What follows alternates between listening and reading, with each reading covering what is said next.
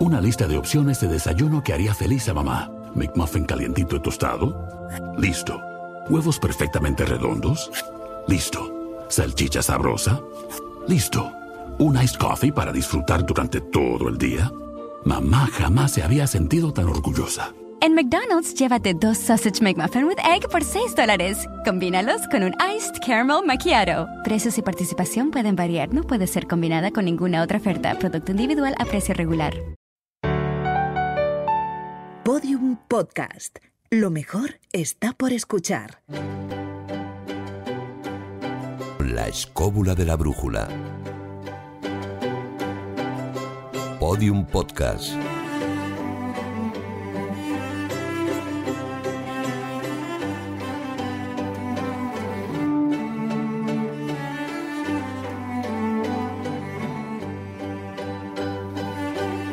Ronda de saludos. Hola Carlos Canales, ¿qué tal?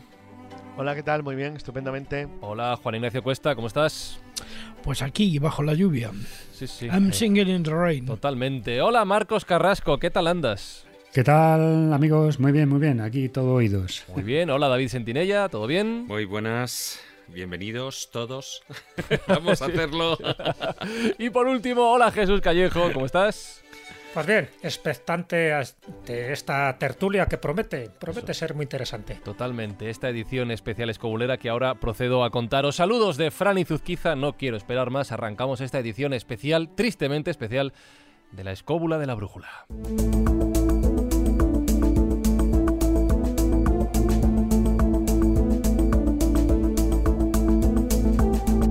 Tristemente especial por todo lo que está ocurriendo en Ucrania con la invasión rusa, con la guerra que allí se está librando en estos momentos. Eh, y Jesús, quiero comentar algo antes de saludar a nuestros dos invitados del programa de hoy y dentro de un rato al tercero.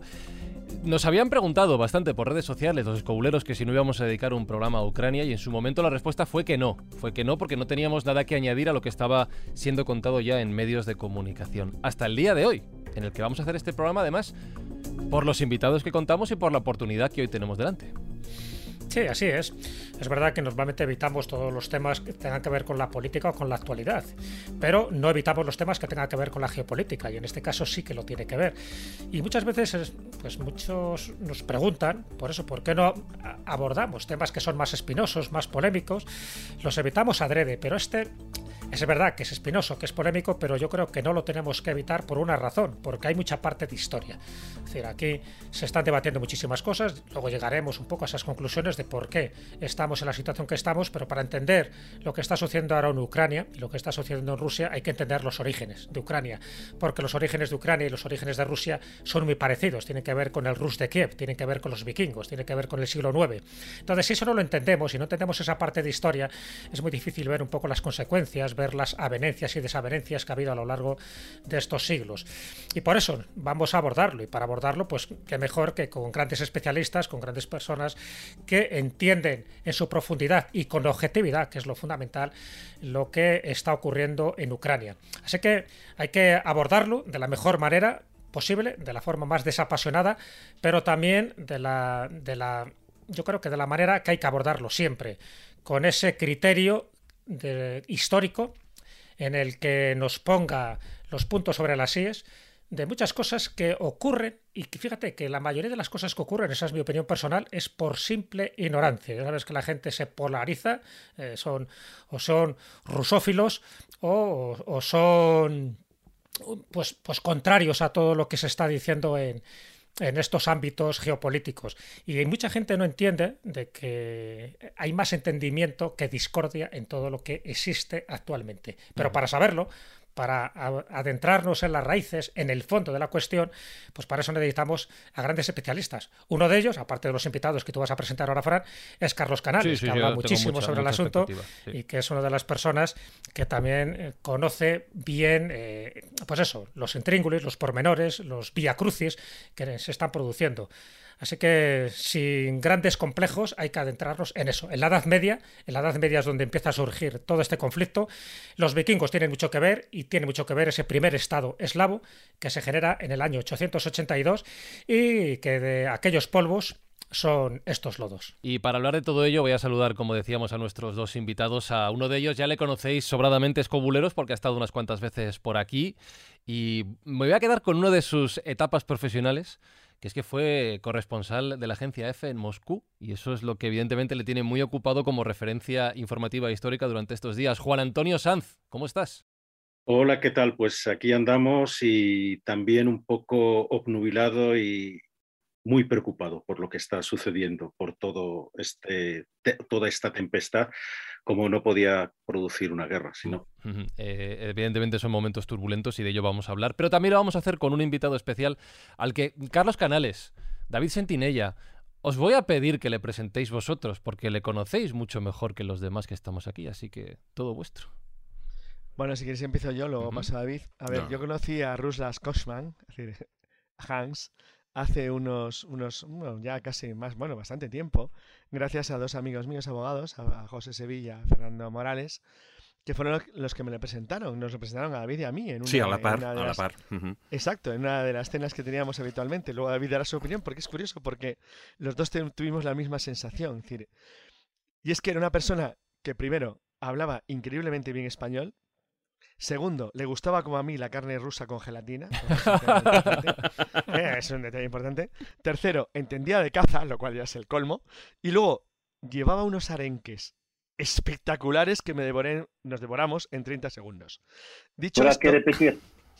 exacto, hay que repetir. dicho esto, nos pareció una persona, a mí me pareció una persona increíblemente curiosa porque, lo voy a decir, ¿eh? Bueno, ahora esto tiene una parte dentro del programa porque este es un programa muy serio sobre un tema muy grave y sin embargo lo que voy a decir parece una frivolidad. Y es una frivolidad, pero tengo que, tengo que contar. A ver qué es.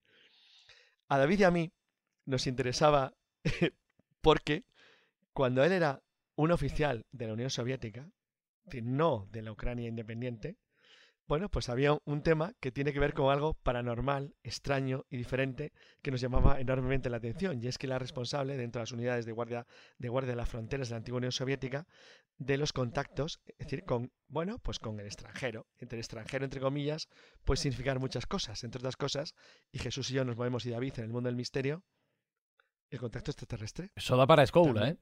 Eso, da para más de una escuela. Para otra parte. Pero como vamos a centrarnos en otra cosa, sí, porque tu, histórica, tu presentación está siendo épica. Claro, me parece fantástica. Porque he dicho el apellido Cosman. Sí. Cosman. Y él es de una ciudad que se llama, o, o en el entorno, ahora mismo en los mapas, Lip.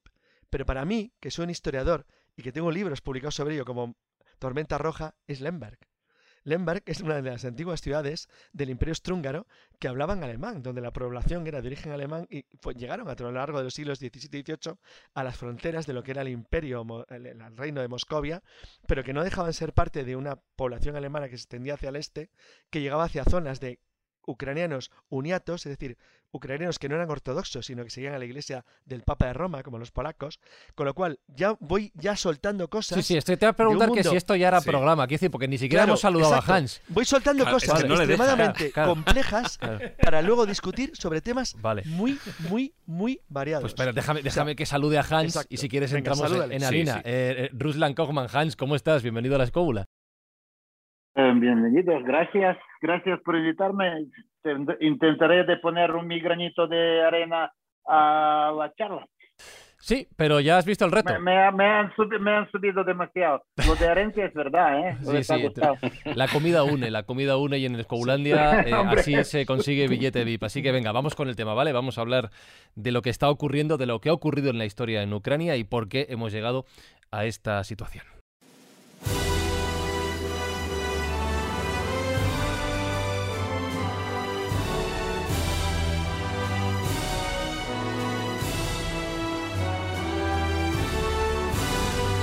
Este, para quien no lo conozca, es el himno de Ucrania.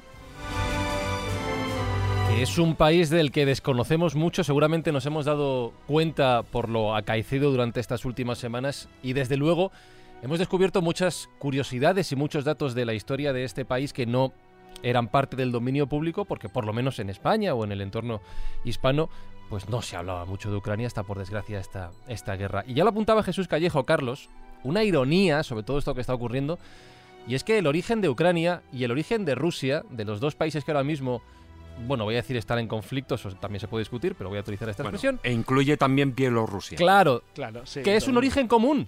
Que esto es lo más llamativo de todo esto. Llévanos hasta, hasta esos días, Carlos. Perdón una cosa, eh, te lo pregunto a, a ti, eh, Hans. Es decir, tu mujer es rusa, ¿verdad? Sí, Claro. Ahí va todo dicho ya. Ya. étnicamente, étnicamente. Sí. Pasaporte ucraniano. Pero esto no es raro en Ucrania. Y pues, como digo, Carlos, llévanos a los días. No. em, eh, Jesús nos, nos apuntaba al siglo VIII, siglo IX y ese concepto de la, de la Rus de Kiev. ¿Cómo, cómo nace Ucrania, Carlos? Pues Ucrania es verdad, lo que dice Jesús es cierto. Es decir, Ucrania y Rusia tienen el mismo nacimiento y como dice muy bien David, Bielorrusia también, la Rusia blanca. Es decir, los tres estados de lo que hoy forman, de lo que formaría el mundo ruso, que es los eslavos del este, forman parte de la gran migración eslava, uno de los tres o cuatro grandes pueblos del mundo indoeuropeo. Unos serían los escandinavos, los germanos, otros serían los occidentales, los celtas, otros serían los del sur, los latinos, y otros serían los del sureste, es decir, los ilirios y los griegos. Es decir, todos los europeos somos los mismos, somos una gran familia. Y los eslavos son una enorme familia que se adentró en el mundo, en el mundo balcánico y occidental en, el siglo, a partir del siglo VI. Y en, el, en la zona del este de Europa hay tres grandes grupos. Esos tres grandes grupos, estoy resumiendo muchísimo, son tribus que se van orientando hacia el este, hacia, hacia la zona de las estepas, hacia incluso más allá del Don, que chocan con pueblos de origen iranio, como los sármatas o los aranos, pueblos que son noriranios, pero esos pueblos son amalgamados, unificados y estructurados como Estado por, como ha dicho Jesús muy bien, por invasores vikingos, gente que viene de Escandinavia. Esa gente que viene de Escandinavia crean una especie de Estado, un reino, que es la Rus de Kiev, con una multitud de principados más o menos independientes que tenían su propia soberanía, que se extendían desde de las fronteras de lo que sería Moldavia y Valaquia hasta prácticamente, la- sin prácticamente, hasta, hasta el río Volga. Esos pueblos tenían su capital en el primer estado que crean, un estado poderoso, importante en los finales del antecesor, del finales del primer milenio, en una capital que era Kiev. Esa capital, la Rus de Kiev, bueno, la palabra Rus tiene varias, varios orígenes, varias discusiones, que pueden ser de origen finés, de origen, bueno, hay varias discusiones sobre el tema que no voy a entrar en ello, pero es un tema filológico, pero digamos que se crea un gran estado en el este de Europa, formado por tribus eslavas, que habían aglutinado además a tribus de carácter de tipo eurofinés o de tipo, o de tipo iranio, que crean un poderosísimo reino cuya cabecera era Kiev, o sea, lo que hoy es capital de Ucrania. ¿Cuál es el problema? Que en el siglo XIII se produce un colapso de toda esa civilización, de todo ese reino, de todo ese mundo que era rico, culto y avanzado por invasión de los mongoles. Los Eh, mongoles Carlos. destruyen todo.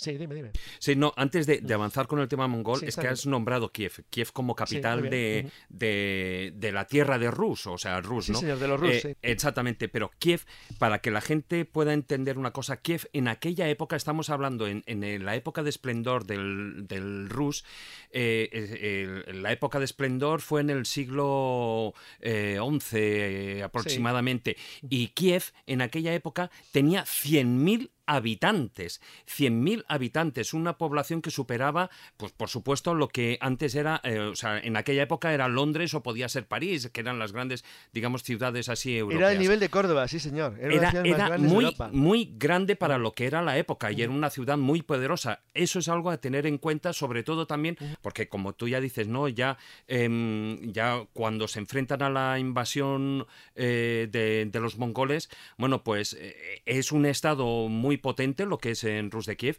y, y a partir de ahí, bueno, también surge- surgen las diferentes noblezas que sí que van conformando los diferentes eh, eh, principados, etcétera, etcétera, que es lo que también estabas apuntando, ¿no? Antes, por supuesto, de caer en lo que sería, eh, porque antes hemos estado hablando de, de Polonia y Lituania, eso, esa mancomunidad que, es, eh, que, que- que luego, bueno, eso ya siglos posteriores a, a la invasión mongola. Pues antes de seguir con este repaso a la historia acelerado, eh, sí que quiero hacer una pregunta a Juan Antonio. Eh, tú, por tu percepción de los años que has vivido allí, ¿los rusos son conscientes de este origen, de esta ironía en los tiempos que corren? Lo son, pero habría que hacer algunas matizaciones. Quiero decir, los rusos no aparecieron, los eslavos no aparecieron en Kiev, ya se estaban dando, estaban andando por el norte, por ejemplo, en Novgorod. Eh, y entonces, por una serie de circunstancias, pues se vieron impulsados hacia el sur, es verdad, aglutinados por, por los Rus, por diversos eh, jefes vikingos, vamos a, simplificarlo así. Pero, y esa, esa, presencia es hoy día, y en los tiempos en que yo estuve en, en, Rusia, a finales de caída ya la Unión Soviética, los años 90 y después en los años 2000, al principio de los 2000, cuando llegó, justo cuando llegó Putin al poder, llegaba yo el día antes a, Moscú para trabajar para la agencia EFE. Eh, allí era evidente esta, esta esencia, digamos, eh, esta mítica y esta mística. Eh, en Rusia, desde luego, Ucrania, en los tiempos en los que yo estaba, era un estado hermano, era un estado origen, era un estado con el que se compartían muchas, muchas sensaciones. Ayer estaba viendo un documental sobre lo ocurrido en la Plaza Maidán, no voy a adelantarme, pero y era muy interesante porque se hacía en la, Plaza Maidán en Kiev, Maidán significa plaza, es, en realidad es la Plaza de la Independencia, eh, pues estaban, eh, se, tomaban intervenciones y, se, ponía el micrófono a muchísima gente. Tres cuartas partes de las personas que hablaban hablaban en ruso. Estamos hablando a finales de, de 2013 porque esto estalló, después ya reventó en el 2014. Entonces, había una total, total eh, confianza, total eh, libertad para hablar en cualquiera de los dos idiomas, el ruso y el ucraniano. Y son idiomas bastante diferentes. Hay más diferencia entre el ruso y el ucraniano que en el español y el catalán, por ejemplo. De hecho, el ucraniano se parece más al polaco, ¿no? En algunos casos sí. Por, ejemplo, en el sonido. Para mí, para mí que, yo escucho y comprendo ruso, puedo comprender un poco de ucraniano, pero dependerá de quién lo esté hablando. Si lo está hablando gente del, al este del Dnieper, entonces sí comprendo más ese, ese ucraniano. Si es eh, gente del Lviv, pues eh, ni de coña, a veces eh, me, es, muy complicado. Incluso podría comprender mejor el propio polaco que el ucraniano. Eh, y ya que tenemos a Hans también, Hans, tú eh, compartes esa idea de ese sentimiento de hermandad mm. que describía Juan Antonio. Antes de la guerra, evidentemente, no voy a entrar en eso. No, no, no, no. De hermandad no hay que, obviamente que eh, eran dos pueblos hermanados. Eran, insisto. voy a cambiar dos fechas. Ahí sonó 880 y pico. os recuerdo que Kiev oficialmente tiene mil, más que 1500 años, 1550 ahora mismo, están hablando. Eh, año para arriba, año para abajo, eh, es la crónica oficial soviética, digamos, eh, que quiere decir que es mucho anterior a Novgorod, que sí, por sí, estoy de acuerdo. mucho están ajustándose a 1840, creo, recordar, creo recordar. Punto uno, y no, que eslavos estaban expulsados de Novgorod yo no sigo esta vía porque ahora os voy a contar un poco eh, mi percepción global de esto. Obviamente que eh, son dos pueblos hermanados por, historia, por el... Tampoco quiero adelantarme a Khmelnytsky, quiero, no quiero adelantarme a las guerras de cosacos y a las eh, rebeliones del de siglo XVI-XVII, pero a los orígenes, podríamos hablar de que mayoría de las civilizaciones están alrededor del orígenes de mayoría de civilizaciones están alrededor del río. Y Dnieper, como es vía de, o desvío de ruta de la seda hacia el norte a, a, los vikingos, a los bálticos, a los eh, vikingos, a los suecos, finlandeses, lo que son suecos, finlandeses ahora, sería, sería una, una ruta, digamos, del norte de la seda. Y los pueblos que vivían alrededor del río fueron los nómadas o fueron los que estaban en situ daban servicio a la ruta, a mi opinión, a, a, la ruta de comercio. Quitamos de Bizancio, dejamos de Bizancio a los varegos, ¿no? Que son suecos. Eh, que te refieres a la ruta del Volga, aquí va desde, desde el mar Caspio hasta el lago Ladoga y el norte. Como daban servicio a, la ruta comercial, dejamos sin eh, ruta norte de la seda, Bizancio, camino de Bizancio a Varegos, ¿no? Y obviamente que en, este, en esta ruta se formaban las ciudades y se formaba todo, porque era lo más fácil trasladar los, las mercancías por el río, ¿no? Y por eso se creó, se creó, se juntaron una mezcla rara, quizá de pueblos que se juntaron, como bien has descrito, desde los esquitos hasta los polos y mucha, hay muchísima mezcla de pueblos ahí. Obviamente los godos, los, eh, los tártaros, los mongoles posteriormente se mezclaron ahí. Pero eso puede ser, eso Hans, eh, precisamente el punto, el detonante, esa diversidad étnica por una parte, porque hay distintos pueblos que se juntan alrededor de, una, de un territorio, pero también la diversidad religiosa. Es decir, porque claro, estamos hablando de que en principio era, es un país eh, religioso, cristiano ortodoxo, pero también había distintas etnias religiosas que eso creaban fricciones.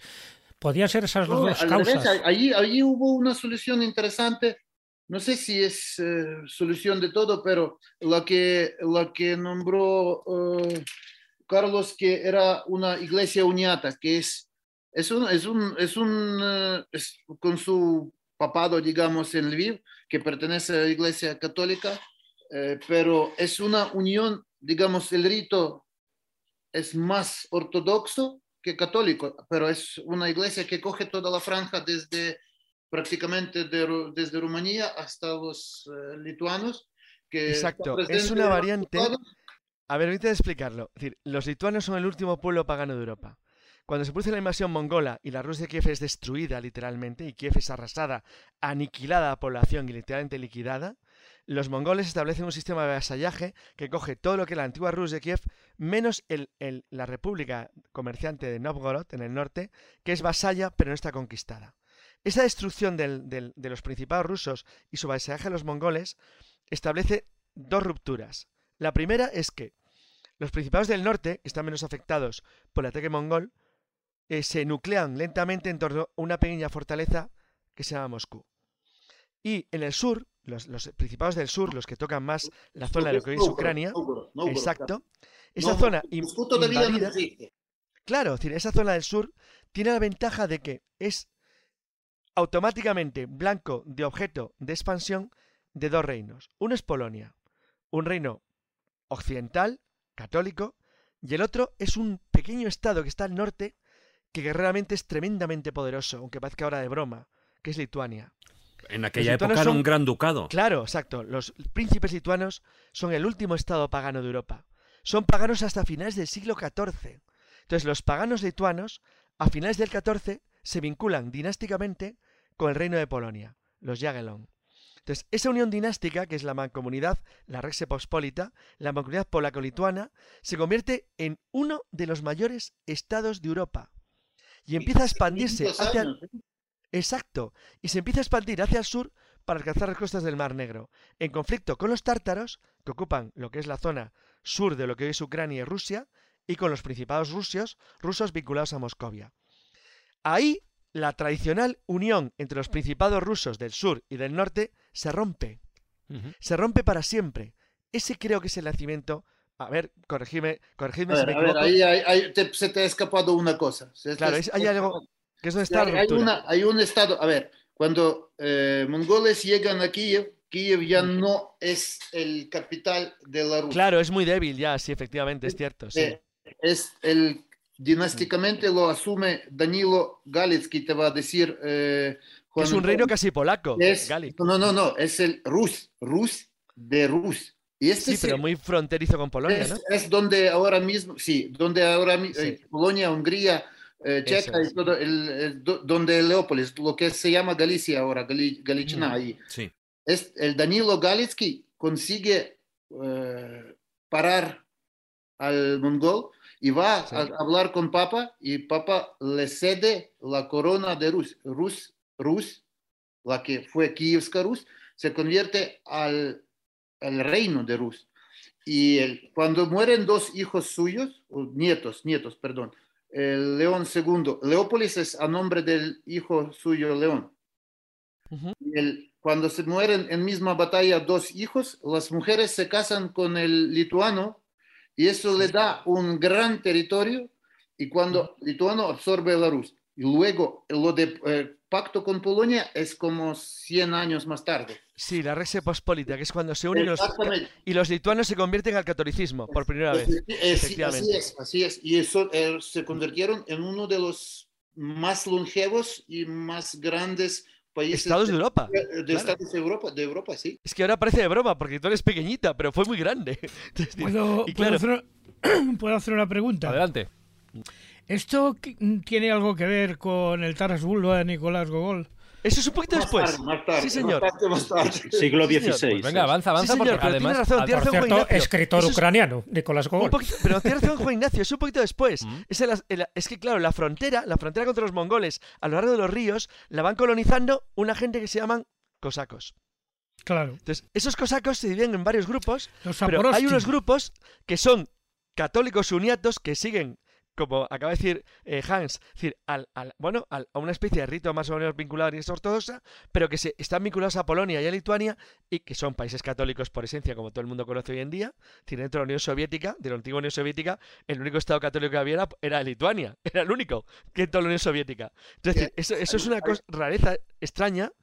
Ahí que se hay una, hay una cosa interesante, como, el- como todo es difícil de definir perfectamente complicado, ¿verdad? qué aparece, pero esta, eh, esta, digamos, unión entre cosacos y Estado polaco fue porque, el- en teoría, el- la parte del sur pegada a Crimea est- estaba siempre en guerra, son siempre las zonas más peligrosas de, de aquel territorio y es menos controlada porque los otomanos, los eh, hordas de los mongoles, mongoles que se meten allí, allí dejan, es un territorio de, digamos, de, del banditismo de aquel momento. Frontera. Fronterizo, sí, los, lo de siempre, lo de siempre en frontera. Y se forma un clan de guerreros medio libres para poder, ubic- digamos, ponerlos en su orden, como es lo mejor, es hacerles mercena- mercenarios. Y allí donde procede, aparecen división de cosacos que luego nos va a servir para, para digamos, eh, definir por qué habían peleas entre cosacos unos y otros, porque unos se ponen en registro de los eh, magnates polacos como ejército privado, digamos, mercenarios Ujú. y tienen un turno, digamos, yo qué sé, dos años o un año o tres años, no, no depende, ¿no? Y al terminarse no quieren volver porque ya se acostumbraron a vivir en la ciudad y hacerse de ejército oficial, ¿no? Ahí está, y otros ahí está la, diferencia entre los cosacos de un lado del Níper a los cosacos del otro lado. Exacto. Desde la Zaparizhia o, por ejemplo, eh, los que estaban en Rostov, que también Rostov Nadanur, el Rostov del Don, que están más al este. Esos eran cosacos rusos, se podían decir, pero ahora, cosacos- ahora, son, ahora son rusos, pero entonces Claro. eso era Sí, un, un es mismo que la- era un pueblo de frontera, ¿verdad? Era un pueblo es de que frontera que, estaba Ucrania, alianzas Ucrania, diferentes, ¿no? Ucrania, Ucrania significa eso, frontera. Y Frontera, si ¿no? no Es entendemos que significa, esa, ¿no? esa Oh, definición, Stop, stop, stop. Es una de las variantes. Otra puede ¿Cuál es ser otra? Krajina es país en ucraniano. Ah, bueno, es verdad, y también en serbio y en Krajina, quiere decir país. Mm. Eh, eh, eh, Rusia también es Krajina. No, pero España es también, eso, Krajina. también en serbo-croata, es Krajina es país, claro, es verdad. Exactamente. Pues no, no discuto ahí, pues no se sabe. yo ahí no, no se sabe, pero eh, lo que nos lleva a la historia a pensar es que efectivamente este era el estado tapón de aquel entonces. Bueno, no, Claro. no era ni siquiera estado. Y es ahí donde todos estos movimientos de cosacos que iban además eh, reclutando agentes que venían escapando de, de Rusia por, por el, por el estado cada vez más eh, terrible y tal, e incluso de la propia Polonia, pues se van aglut- aglutinando en, estas, en estos pueblos, en estas aldeas eh, defensivas. Había un, hay un, un- un dicho que dice que alguien le preguntó a un a un, un, mandat, un magnate turco, un general turco le preguntó a otro que cuántos eh, cosacos hay y decía uno por cada colina. O sea, estaba lleno de gente allí. Ah, Estaban mira, llenos ah, de gente. Juan Ignacio, Juan Ignacio ha dicho una cosa muy interesante, ha citado a Taras Bulba. Taras Bulba explica muy bien el problema en el siglo XVII ya, cuando la, Mos- la- el- 16 cuando- creo que es Taras Bulba. Sí, eso, 16 finales, cuando ya Moscovia es un estado ya poderoso en el este de Europa norte, con la altitud de Alaska muy arriba, que se enfrenta claramente a comunidades libres de, de- de- bueno de comunidades libres que se juntaban en los ríos que iban desde el Dniester, Dnieper hasta el Volga donde que eran comunidades cosacas más o menos independientes que cogían su fidelidad uno a otro bien a los príncipes de Moscovia o bien a los duques de Lituania o bien a los reyes de Polonia Al que mejor pagase. Sí, claro, todo es- esto que eh, estáis comentando me gustaría, eh, sobre todo por ordenarlo un poquitín también en el Sí. tiempo para nuestros oyentes y aportar algún dato más. Y es que, por ejemplo, cosacos, en, en la, lo que son las lenguas turcas, en turco, significa hombres libres, que es lo que precisamente Hans ya estaba apuntando.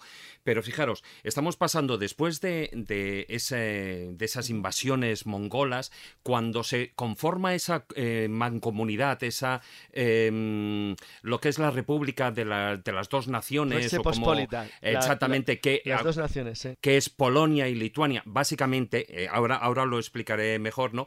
Que va desde, eh, desde el siglo XVI hasta el siglo XVIII, esa mancomunidad no solo tiene eh, lo que es el territorio de Polonia, tampoco, o sea, Lituania, pero también coge todo Ucrania, coge todo Bielorrusia, Lituania, Letonia y parte de la Rusia occidental. Pero paralelamente, es decir, al mismo tiempo que eh, se está creando, como habéis, como habéis dicho ya, esa mancomunidad, ese gran estado al, al este de Europa, están ese fenómeno que sobre todo sucede más en Ucrania, que es esa caballería libre, esos cosacos, que incluso se crea lo que es el, el manato cosaco. El La claro, que decían por ahí. Claro, entonces, yo es que los términos de ahí sí que ya no los sé, pero sí que este manato cosaco eh, em, lucha en, prácticamente en todas las grandes guerras que hay en la Legión, bien como una fuerza militar independiente o bien como, como estabais apuntando, como apuntaba Hans, como mercenarios, ¿no? Entonces, em, los cosacos de ahí vienen, por una parte, esos hombres libres con su propio autogobierno y luego también una gran tradición militar que bueno, pues que luego va, mm, va desapareciendo, ¿no? Y ya, porque también ahí ya se mezclan con los tártaros de Crimea, bueno, ya hay, otra historia, ¿no? Que ya tendríamos que avanzar en el tiempo, pero sobre todo eso viene a cubrir esos siglos desde el siglo XVI hasta el XVIII y es, se crea todo ese gran estado que es el que es algo que yo creo que, que conforma esa unidad en grande que es la mancomunidad y yo creo que ahí también viene, o, mm, eh, porque estamos hablando, centrando el programa en Ucrania, pero en Ucrania hay dos grandes potencias, una más grande que la otra hoy en día, que es Rusia eh, y Polonia, que, mm, vamos, que se tienen ganas entre sí, sobre todo actualmente Polonia eh, con, con, Rusia y que vendría a justificar lo que luego hablaremos en la segunda parte del, del programa, por qué Polonia tiene tanto interés en, en, bueno, pues en apoyar a Ucrania frente, frente a, Rusia. De hecho, esto que, comentas, esto que comentas, David, me lleva a la siguiente pregunta por seguir avanzando entre todos un poquito hacia el siglo, hacia el siglo XX. Eh, Antes quería comentar una cosa de los cosacos, perdón, si se puede. Si se puede es Putin precisamente quien, quien lanzó, relanzó el espíritu cosaco precisamente en Rusia. Eh, después de que los cosacos estuvieran durante la URSS totalmente reprimidos, después con Yeltsin empezaron a surgir y fue el que eh, lo elevó creando escuelas para cosacos y tal. O sea, hizo una cosa que posiblemente es verdad, pertenezca al, área ucraniana, pero lo llevó a Rusia de, manos del el patriotismo, la ortodoxia y el militarismo. Y eso está, está así. Digamos que es. Discrepo que ha levantado, ha convertido en una herramienta de opresión del pueblo ruso, una más. Dejadme este, todo, lo que, todo lo que quieras. Dejadme este debate para la segunda hora, por favor, que eso es más actual que otra cosa. Eh, pero para seguir avanzando y, entender bien todo este contexto, habéis hablado de un lugar eh, intercambio de pueblos, cruce de, todo tipo de, bueno, de etnias también, de intereses, de, de imperios. Y Carlos, hazme un resumen, porfa, avanzando hacia el siglo XX de en qué manos está en algún momento de la historia esta zona ucraniana, porque va cambiando. Cuando, cuando en el siglo XV finales Rusia, lo, que hoy es Rusia, lo que es Moscovia, se convierte a partir de Iván III, se declara zar de toda Rusia, se convierte en un estado unificado, la zona sur, en una frontera, una frontera que tocaba hasta el Mar Negro, que estaba más o menos, más o menos feudalizada por el condominio, lo que hemos llamado la mancomunidad polaco-lituana, que se extendía hasta el Mar Negro. ¿Cuál era el problema? Que eso coincide con la expansión otomana hacia el norte. Los turcos que van avanzando hacia el norte desde, desde, desde, desde, desde lo que es hoy Estracia hasta el Danubio, acaban cruzando el Danubio y convirtiendo en estados vasallos a lo que hoy es Valaquia y Moldavia, es decir, lo que son los estados de Rumania. Y siguen avanzando hacia las llanuras del Mar Negro, aprovechando que el Canato de Crimea, que era un estado tártaro, tártaro, es decir, un estado islámico eh, gobernado por gente de origen turco o mongol, seguía siendo un estado poderoso en esta Europa. Eso hace una pequeña cuña, porque lo que era el estado, el estado de la mancomunidad polaco-lituana tocaba el Mar Negro, fueron creando una comunidad que poco a poco, por el tiempo, ya no, era soberana de Moscovia, con lo cual va creando pues, su propia cultura. Es decir, lo que separa el roce de la unión de la separación. Es decir, 200 años de tiempo separado de los rusos va haciendo que los pueblos eslavos del sur, vinculados a Polonia y Lituania, ya se vayan separando lentamente de los rusos. ¿Qué es lo que ocurre? Al revés, ¿por qué no es que rusos se separan de raíces? Claro, porque Kiev ya no está en manos rusas, está en manos de los polaco-lituanos, es un estado, es una zona diferente, las comunidades de frontera van adquiriendo el oeste de Ucrania, pero no el este. Eso, el oeste, hablo siempre del oeste. Claro, al este claro, del, pero es al- que al- Ucrania al es oeste muy del- grande. Esto es importante, Del al Dnieper, oeste del. Donetsk, del, del- Del Dnieper, del Donetsk. Dnieper. Es de eso, del. Dnieper, perdón, del Dnieper. Entonces, la zona del oeste del Dnieper va adquiriendo una personalidad propia, muy vinculada a Polonia y a los lituanos. Una parte de la población se hace uniata, es decir, se, hace, se vincula a la iglesia de Roma. Otra parte de la población va vinculándose por características culturales, de tradición, de comercio, reciben población inmigrante alemana, reciben población, hay una enorme población judía, reciben población que viene del oeste. Bueno, lentamente, por decir entre comillas, se van pareciendo más, digo entre comillas, a Polonia que a su antigua madre Rusia, que está al este, ortodoxa, aislada en el norte y con un estado totalmente diferente. Esto se va acentuando en el siglo XVII y en el XVIII una parte enorme de ese territorio cae en manos del Imperio Austrohúngaro. Por ejemplo, Liv, la zona creo Claro, que es toda la que zona oeste, ¿no? Galicia, Claro. sí. Eso es. En tanto que la zona este va cayendo poco más o menos en manos de un estado moscovita, ya convertido en Rusia a partir de Pedro el Grande, que se va extendiendo hacia el sur de una manera brutal, absolutamente militar, increíblemente potente. Entonces, eso entra en conflicto en una zona fronteriza donde hay las marcas orientales de lo que hoy llamaría, de lo que antiguamente llamamos el Imperio Austrohúngaro, que chocan con las marcas occidentales de una Moscovia, luego Rusia, en expansión hacia el oeste. ¿Eso significa que los ucranianos ya eran diferentes de los rusos? Sí, probablemente sí. Los ucranianos habían ido adquiriendo una, bueno, una estructura propia, diferente, que se iba alejando de Rusia, especialmente al este del Dnieper, es decir, al oeste Dnieper, donde van creando, pues bueno, una especie de cultura que se va alejando cada vez más y más y más de los rusos. ¿Qué es lo que pasa? Que Rusia es un estado en expansión, un estado de expansión brutal. Es decir, que en el siglo XVIII ha alcanzado ya la costa del Pacífico, del, del Océano Pacífico en el otro lado del mundo, que está tocando a los chinos en la Con frontera. Catalina de- la Grande, ¿no? A partir de ahí. Exacto. Que está tocando a los chinos en la frontera de Manchuria y que al mismo tiempo se está extendiendo hacia el sur, hacia el Cáucaso y chocando con los persas en la zona central de Asia. Ese estado monumental que es la Rusia zarista también presiona en Occidente. Se queda a finales del 18 con una parte enorme de Polonia, esto es muy importante, cuando queda eliminada la Res Pospolita queda partida en tres estados, entre Prusia, Rusia y Austria-Hungría, y esa, ruptura de lo que es la antigua Polonia hace que una parte enorme de los territorios orientales, de las marcas orientales del antiguo imperio, caigan en manos de los moscovitas, es decir, de los rusos. Ya estamos en el siglo XIX. En el siglo XIX, durante las guerras napoleónicas, todo lo que es Ucrania actual ya está en manos de los rusos. Es decir, forma parte del imperio zarista. Es un imperio que obviamente los, pues, comparado con los lituanos, con los letones, con los estones o con los finlandeses, pues los ucranianos son muy próximos a los rusos, es evidente, son eslavos al fin y al cabo, como lo son los rutenos, lo son, bueno, son hermanos, es decir, son entre comillas parientes. Eso hace que Rusia, que está chocando con dos grandes fuerzas occidentales, el Imperio Austrohúngaro y los prusianos, lo que no va a ser la Alemania, tenga dos fronteras occidentales donde choca contra gente que también son eslavos, pero que no son eslavos tan próximos como los ucranianos.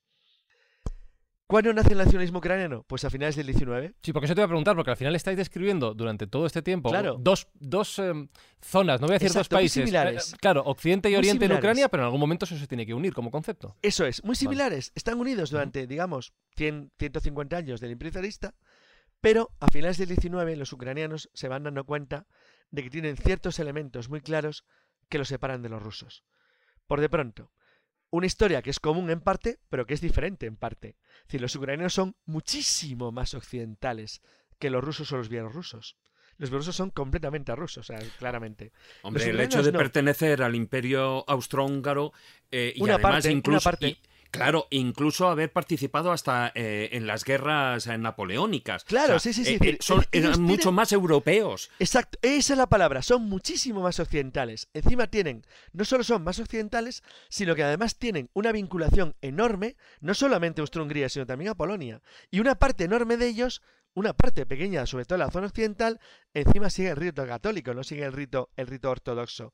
Con lo cual, las diferencias que existían se van haciendo más intensas según va avanzando el siglo XIX. Ya, principios del XX, poco antes de la Revolución Rusa, en Ucrania existe ya claramente un movimiento que considera que Ucrania es una nación dentro del imperio ruso.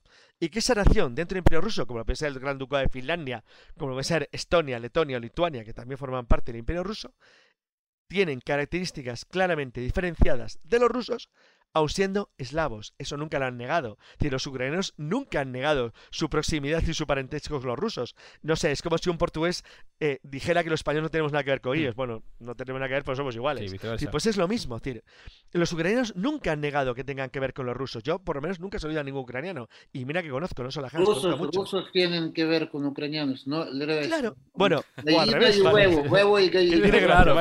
El huevo y la gallina. Los rusos tienen que ver con los ucranianos, es decir, nunca lo han, nunca lo han negado, es decir, son gente muy próxima, es decir, los lituanos y los letones son bálticos, los estonios y los finlandeses son urálicos, es decir, son gente distinta, pero en cambio los ucranianos y los rusos es evidente que son muy parecidos, no son georgianos ni armenios ni no sé, ni ni kirguises, es decir, ni kazacos, son gente muy próxima, pero el que sean muy próximos no quiere decir que sean Iguales, lo mismo. claro, sí.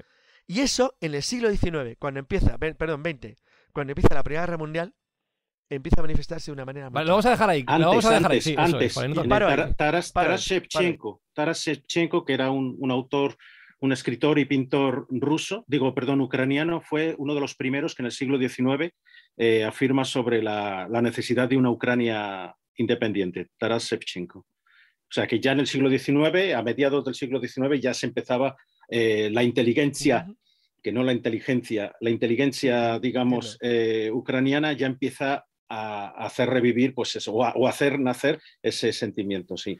Un, sentimiento que además ya en 1917 aproximadamente, cuando estaba diciendo Carlos, de ahí de 1917 a 1921 es cuando intenta eh, crear ese propio estrado ucraniano, ¿no?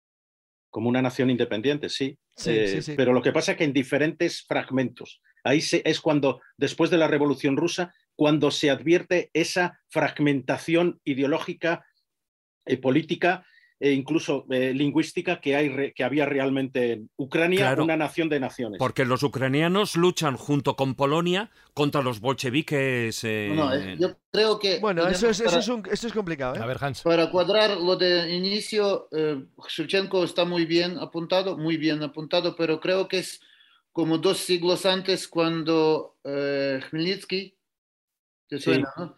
Sí, Cuando- sí, sí. Famosa Es, Hetmanshina, es verdad. cuando, cuando había los, eh, los cosacos polacos y cosacos eh, libres, porque Ujú. Rusia todavía no estaba en estos territorios, ha juntado, ha conseguido juntar todo el estado cosaco, el que llamó Hetmanshina, y este estaba en ambos lados, es más o menos territorio actual de, de Ucrania, y empezó la guerra contra polacos, polacos eh, se juntaron con el turco, con el otomano, y a cambio de eso, en Pereyaslav, en eh, 1650, ha pedido a Rusia apoyo, lo que se convirtió en consumición. Ahí es donde el inicio creo que sería razonable ponerlo en, en este momento.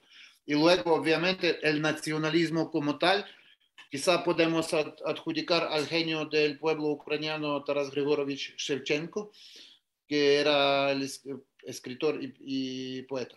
Vale, eh, Un gran, un gran poeta. Además. hemos llegado aquí, estamos a las puertas de esa época convulsa, Primera Guerra Mundial, Revolución Rusa, Segunda Guerra Mundial. Dejadme que respiremos todos los escobuleros, que hemos tenido una buena dosis de información y nos ponemos con el siglo XX.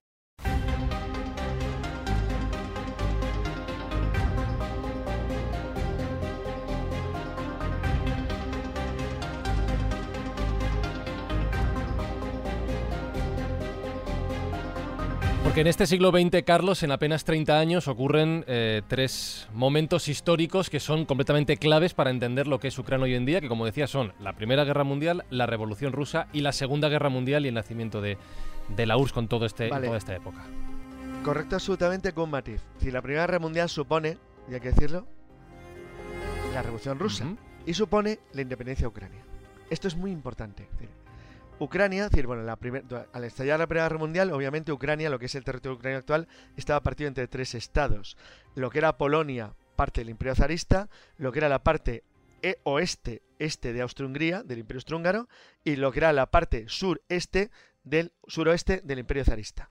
Esa, esa nación dividida en lo que era su territorio entre tres estados poderosos entran en guerra y durante esa guerra las vicisitudes son muy variadas. Es decir, al principio la guerra va claramente a favor de los rusos, los austriacos son un desastre, pero pronto hay una ofensiva alemana que empuja al frente al oeste, al este, y finalmente, a partir de 1917, cuando empieza la revolución, el frente este del, de, bueno, de lo, de lo que era el imperio zarista que se está descomponiendo, se hunde.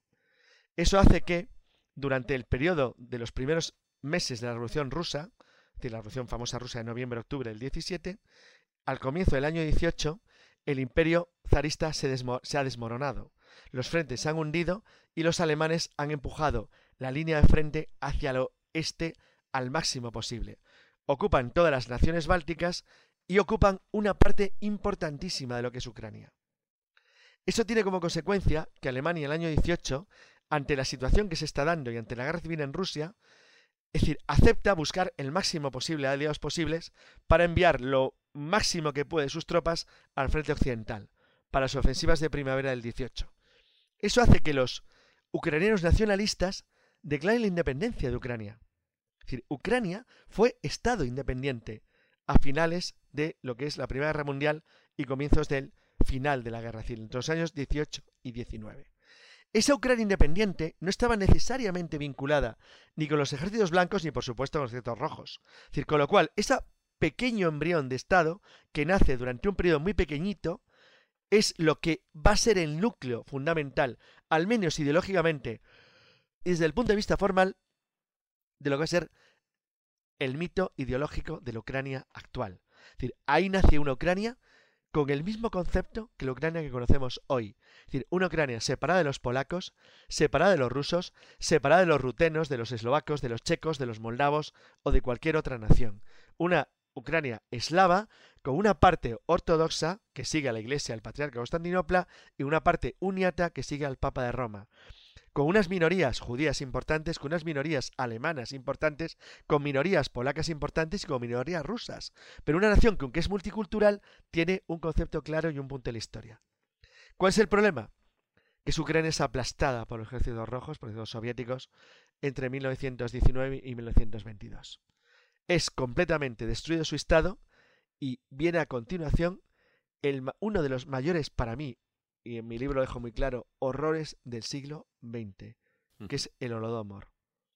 La aniquilación voluntaria, es profeso, llama, bueno, pero claramente definida, de la población ucraniana que se negó a obedecer a las instrucciones del régimen totalitario soviético. Es posible el Holodomor, yo no voy a llegar a los 7 millones, pero es muy probable que matara a 4 o 5 millones de ucranianos. Es decir, el gobierno de Stalin decidió Muertos de matarlos hambre, digo, De hambre. por- por- Bueno. por el hambre. decidió matarlos de hambre. Mató a 4, 5 millones de personas de hambre. Porque los soviéticos sabían que la única oposición que tenían eran los pequeños propietarios libres del campo de las tierras occidentales de su frontera oeste que afectaba básicamente a Ucrania. Esa Pero no gente- solo en Ucrania, ¿eh? no solo en Ucrania, no, no, también ya lo en sé, fue mucho más y allá. en Rusia. En Fue mucho más allá, pero en el caso 12 ucraniano- millones de muertos. Exacto, pero- estoy de acuerdo completamente. Pero el caso ucraniano fue exprofeso. Aniquilaron literalmente cualquier oposición que pudiera haber de la población ucraniana de pequeños propietarios contra el régimen soviético. Esa absoluta salvajada, que como acabas de decir es cierto, se extiende también a otras zonas de Rusia, donde se hizo exactamente igual con los campesinos y propietarios libres, es una de las mayores barbaridades del siglo XX. Y ha sido profunda y absolutamente ignorada por la población occidental porque no le convenía, o porque tenía miedo, o porque lo que sea, porque me da igual, enfrentarse a la Unión Soviética. Es decir, la URSS nace sobre un genocidio espantoso. Y ese genocidio espantoso se desarrolla principalmente, aunque como habéis dicho, no únicamente, en territorio de lo que es Ucrania. Quisiera comentar una cosa. Eh, yo maqueté un libro de Carlos en su sí, momento. Tormenta Roja, sí. Tormenta Roja, efectivamente y tal, donde veían unas fotos absolutamente estremecedoras de lo que significó la antropofagia ¿eh? en un momento dado en el Gulag.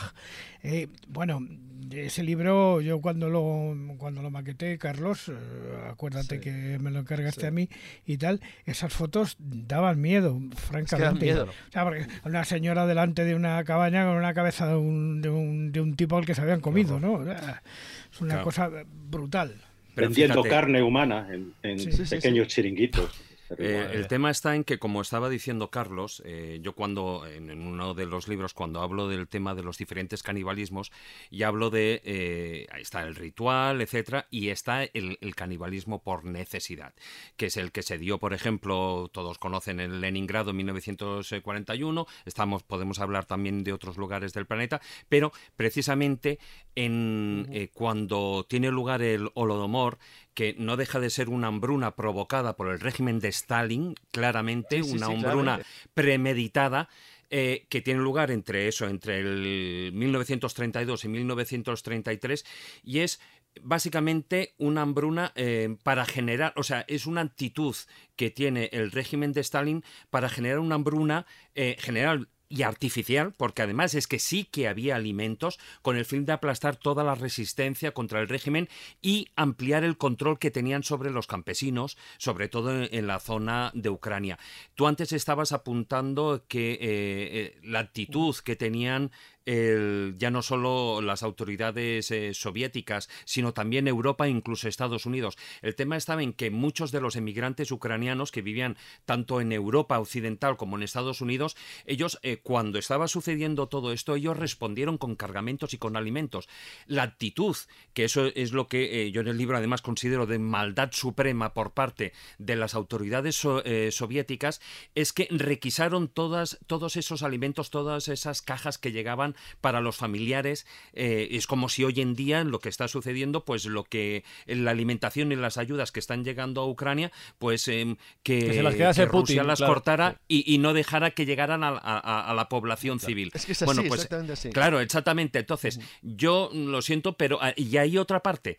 Em, no solo es la actitud de las autoridades soviéticas, sino que también porque existían y en la época existieron informes diplomáticos eh, que estaban contando esta situación de- del control soviético, de lo que estaba sucediendo en Ucrania, y tanto los gobiernos como la prensa de los países occidentales, eh, por decirlo de una manera, eh, miraron a otra parte, hicieron caso omiso de todos esos informes y, y- y- y miraron Pero- a otra parte para no enfrentarse dicho- con Rusia. Has dicho algo muy importante. Grandes intelectuales ingleses, europeos, franceses, de toda Europa, estaban tan alucinados con el mundo soviético Porque que se sabía. su propaganda. Pero sin embargo hay otros, otros que poco a poco se van dando cuenta que les están engañando. Sin Eso es embargo, un yo creo- horror. Yo creo que hay un libro que, que reveló un poquito todas estas cosas, que creo que lo conocéis bien, que es el archipiélago Gulag. ¿eh? Sí, claro, por El supuesto, libro que Ale- Alexander Solzhenitsyn Pero es más paseando moderno, es por. Sí, es muy moderno, pero de- habla de esto, o sea, fundamentalmente. ¿no? Eh, y por, por terminar el recorrido, Carlos, eh, este siglo XX, después de la- del sometimiento de Ucrania por parte de la Unión Soviética, es un siglo o 70 años eh, más o menos uniformes hasta que se disgrega esta, esta Unión Soviética. No, no lo son. No, no lo son, porque vamos a ver. A ver, hay un factor que cambia todo, que es la Segunda Guerra Mundial. La Gran Guerra Patriótica para los rusos. La Segunda Guerra Mundial cambia todo por, por. Bueno, yo ahí tengo mi opinión. Aquí esto es muy discutible. Ahí ahora alguien me machacará si lo escucha. Alemania comete un terrible error cuando a la Unión Soviética. Y es que los alemanes tenían una gran oportunidad en el sentido clásico. Es decir, la población en Ucrania había sido machacada, aniquilada, sometida y humillada por los rusos. Por los rusos no, por los comunistas soviéticos. Con lo cual tenían una oportunidad enorme de convertirse en una especie de ejército de liberación, como podían haber hecho en Letonia, Lituania o en Estonia o en la propia Bielorrusia. Pero cometen un terrible error en Ucrania, y es que el error para mí de los, esto es una opinión personal de los, de los alemanes en, la campaña de la Operación Barbarroja a partir del 41, es que si tú vas a liberar a una gente que quiere ser liberada, pero tú les consideras Untermenschen, es decir, infrahombres, tienes un pequeño problema. Y es que los que van a ser tus aliados los estás despreciando. Con lo cual, te encuentras con el problema de que hay una población dispuesta a querer ayudarte a la que tú mismo odias, porque la quieres eliminar para sustituir por colonos germanos y convertir esa población en esclavos. Entonces, esta, esa locura tan absoluta del nazismo hace que para Ucrania es un trauma. Es decir, hay ucranianos que combaten las Waffen SS y ucranianos que están con el Cruz Rojo. Están en los dos lados. Es decir, porque ante tal locura no saben dónde acogerte. Porque, y un millón y medio y un millón y medio de judíos ucranianos masacrados por, los, por los propios nazis y por las y por las unidades y los ucranianas que, les apoyan. Pero por otro lado, hay ucranianos que no entienden esto. Es decir, entonces, ¿tú qué haces ante semejante locura? Para Ucrania, la guerra mundial, si no llega al extremo de Bielorrusia, donde no quedó, esto es literal, ni una casa en pie en toda Bielorrusia en el año 44. Ni una. Pero en Ucrania es casi, casi igual. Hombre, murieron 8 millones de ucranianos. el nivel de destrucción de Ucrania es demoledor. O sea, lo que ha dicho David es que es verdad. 8 millones de ucranianos la palman en la guerra mundial. O sea, pues, pues Ojo que, si los vienes a sumar a, los 5 para ti como mínimo del Holodomor, para mí sí que son 7 o más, pues imagínate tú, es que, es que el 50% es como si tú de la población ucraniana y la mitad de la población la matas de golpe en 10 años. Esa borrada es tal salvajada que cuando la Unión Soviética gana la guerra mundial, que la gana aplastantemente, lo que tiene son ruinas. Entonces, ¿qué hacen con los ucranianos? Pues dos elementos muy típicos de los estados totalitarios que es muy clásico. Es decir, tras el año 45, cuando nacen las Naciones Unidas, la Rusia comunista tiene dos decisiones que hoy llamamos muy frikis. Eh, creo que, fíjate, fíjate, podía apostar que muy poquitos de nuestros oyentes del programa sabrían una cosa. Cuando yo nazco, cuando nace Jesús, cuando nace David, cuando nace Juan Ignacio, cuando nace Marcos, en la ONU, no cuando naces tú, Frank, en la ONU, en la ONU la Unión Soviética tenía tres votos. La Unión Soviética era un voto. Pero existían Ucrania y Bielorrusia como naciones independientes, en teoría. Que tenían voto en Naciones Unidas. En realidad eran naciones totalmente sometidas a la Unión Soviética. Pero tenían su propio voto. Por supuesto, siempre votaban con la Unión Soviética, eran títeres absolutos. Pero eh, Khrushchev no solamente hace eso, sino que da un paso más. Y por un acto de buena voluntad le entrega a Ucrania dos territorios de mayoría de habla rusa.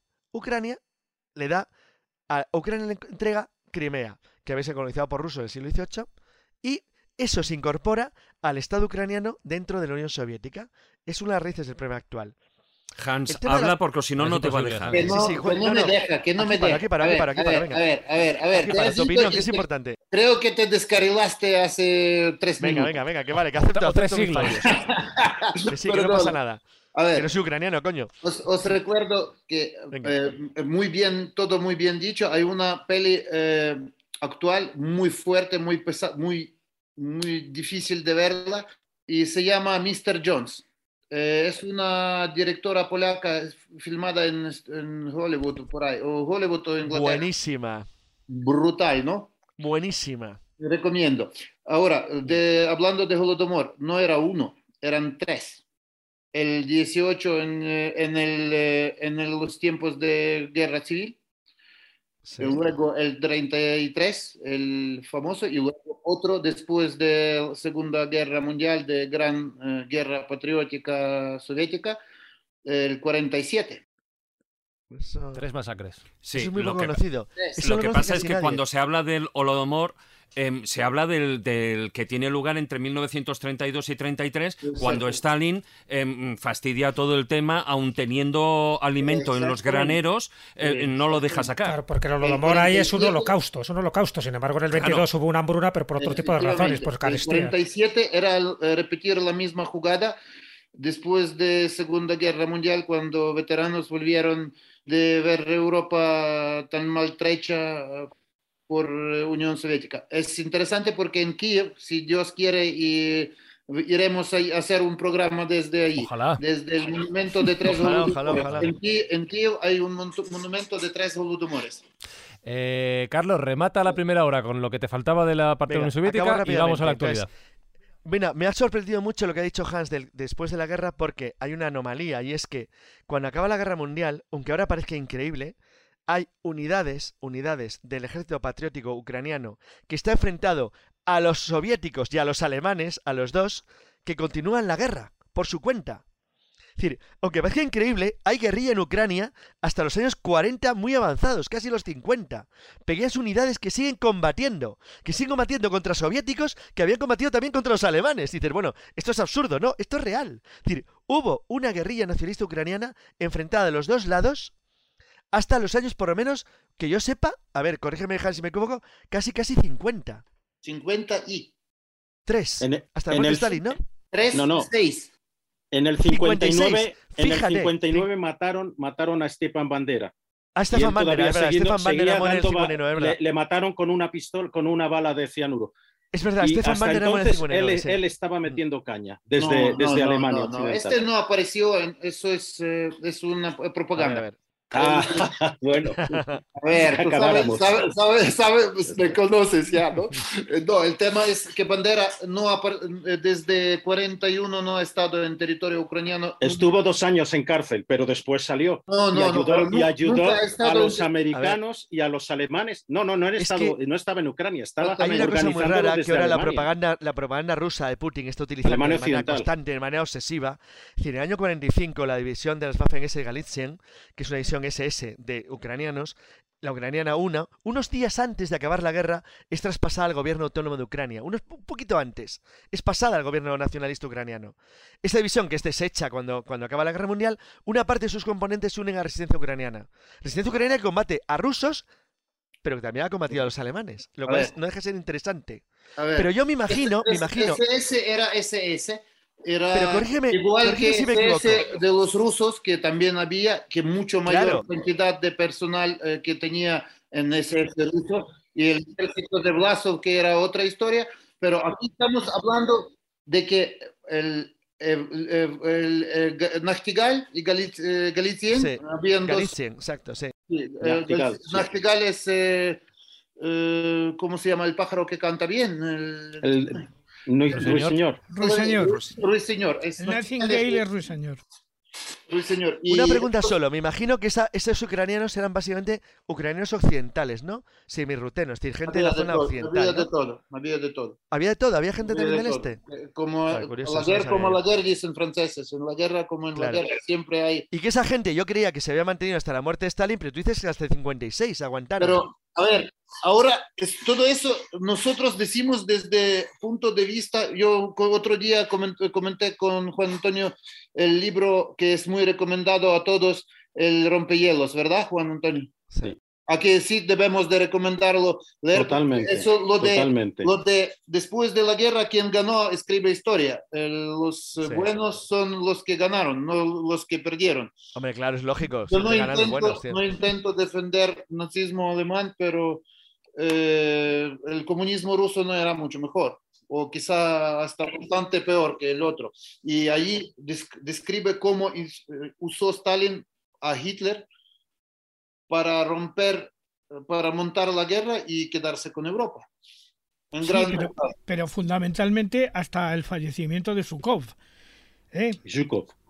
No, de Zhukov, Stalin, Zhukov, más que bueno. Zhukov de Stalin, porque es, es Stalin el que ca- cambia todo. Es decir, por la muerte de Stalin es cuando se re, yo creo que se re, porque es Khrushchev creo que le entrega Crimea a Ucrania, ¿no? En el 54, sí. Sí. Es, es Khrushchev, ya no, No, es Stalin, el- Stalin está el- muerto. Es Khrushchev. No, no, no, no. Khrushchev propone, Khrushchev, firma, firma bueno. Malenkov, no firma Khrushchev. Pero eso, en tiempos de Khrushchev. Eso es, Fue. está muerto ya Stalin, coño, es decir. Fue en el 54. Stalin, si no me equivoco, tenía su dacha en Crimea. Todos. Sí, pero eso es porque podía. Todos, ¿Y no la, y todos. no la tenía? Es que eso no hace sol, es que es bastante jodido estar en verano con nieve, tío. Creo que con. En el creo que granero con de esta Europa. parte Sí. Y, saltándome 40 años de historia, voy a dar carpetazo al repaso histórico porque si no, no terminamos. Y quiero que la segunda hora vaya dedicada al análisis de lo que está ocurriendo en estos momentos en Ucrania.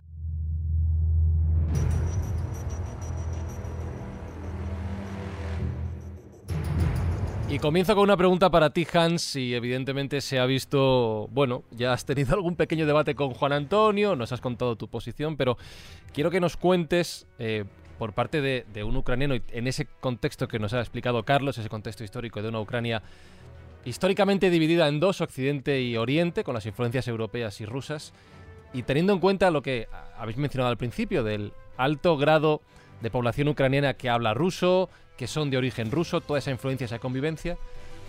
¿Qué, qué imagen hay de Rusia desde la población ucraniana en general o cómo es la convivencia entre ambas entre ambos pueblos y qué influencia tiene Rusia antes de la guerra sobre la Ucrania actual?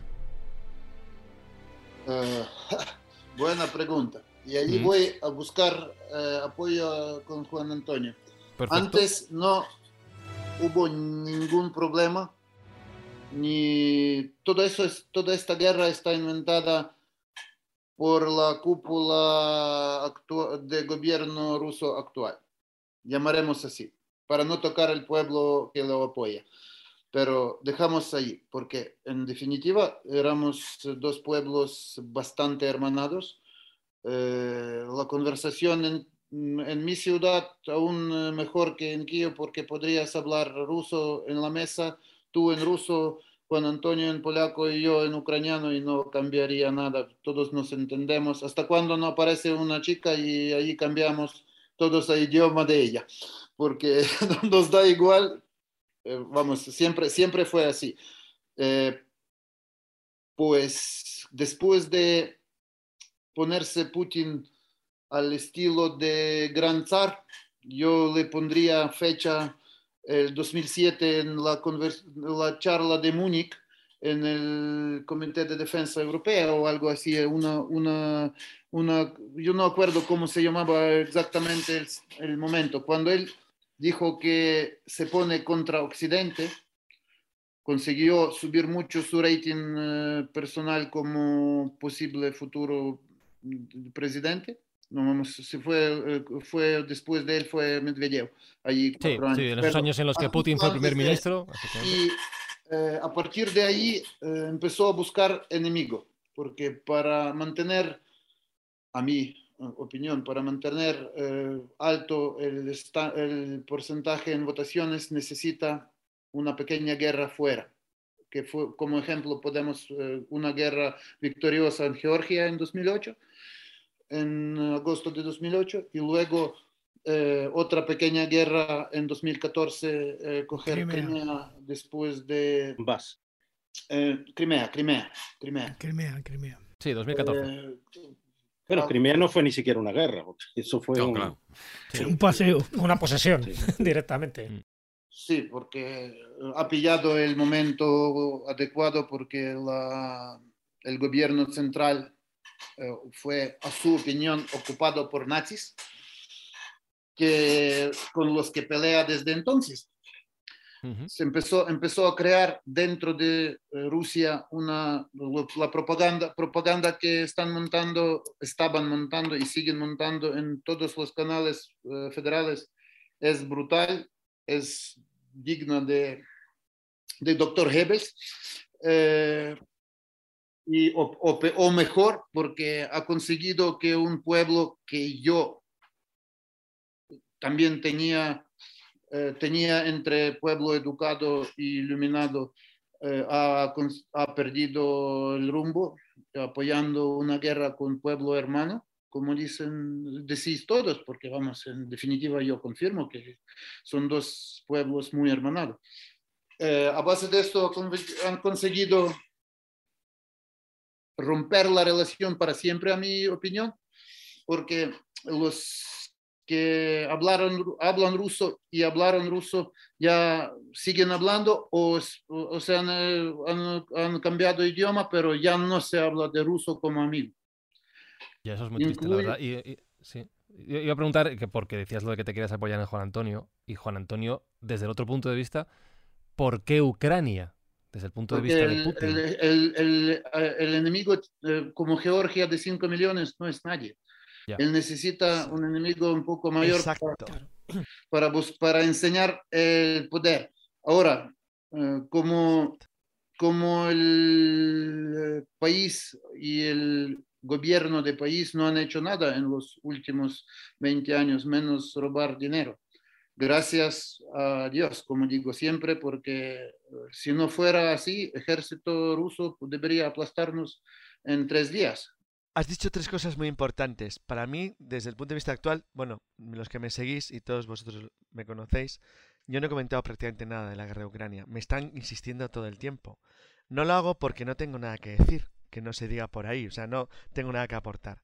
Pero has dicho tres cosas importantes que desde el punto de vista de la historia quiero contar. Uno. Jo, lo has clavado, efectivamente. Los rusos y ucranianos sois pueblos hermanos. Yo no conozco Moscú, nunca he estado. Pero conozco San Petersburgo y conozco Ucrania, con lo cual tengo un hueco en medio. Entonces, sinceramente, si me preguntan qué diferencias hay entre Ucrania y Rusia, te digo como español, digo ninguna. Los veo iguales. Pero es que no veo muy diferentes a los polacos. ¿Quieres, Claro, quieres que- te digo cuál?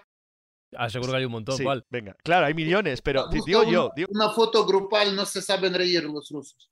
sí, puede ser. No, no estoy. No, no, no, es pero mira, mira cómo pero mira, pica. mira, Ocho mira, años yo, he yo comido, he ver, comido ver, amigo me he rusificado con una familia rusa y puedo decir que eso es ¿Qué- ¿Cómo totalmente te, cómo te he picado? ¿Cómo has picado? No, no, ya no, sabía, no. ya sabía que, No, se- no, no, que te voy a provocar. No, No. de la, de la misma de la misma manera que no es cierto que todos los rusos estén apoyando a Putin, eso desde Claro que no. luego. Pues bueno, Y no, no, es, no es la guerra de los mío- rusos, es la guerra que ha llevado Putin a los rusos Sí, contra. Ucrania. Claro, verás, verás, verás, a pesar de en la todos los final- malas bestias en que la hay. final de la ¿Puedo Copa Europa en decir- Kiev. Puedo decir que. Putin no viola eh, mujeres en Ucrania, no dispara misiles. Bueno, en el, en, el Ah, Donba- en el Donbass han pasado cosas muy raras, ¿eh? entre Joder, el es que- 2014 y en el A ver, 2019. Putin, Cuidado ¿eso con hace eso. Putin ¿eh? o, o rusos? No, Putin no. Los rusos y los ucranianos ultranacionalistas también. Eh, Que no, los llamo ahora- nazis, pero los podemos Sí, ese llamar es un tema. No, no, no, no. Puedes decirlo. Yo quiero comentar ese tema también, ¿eh? Porque me gustaría comentarlo. Yo tengo un amigo, hoy he comido con él, que estuvo en la final de la Copa Europa en Kiev. Esto es importante, este detalle.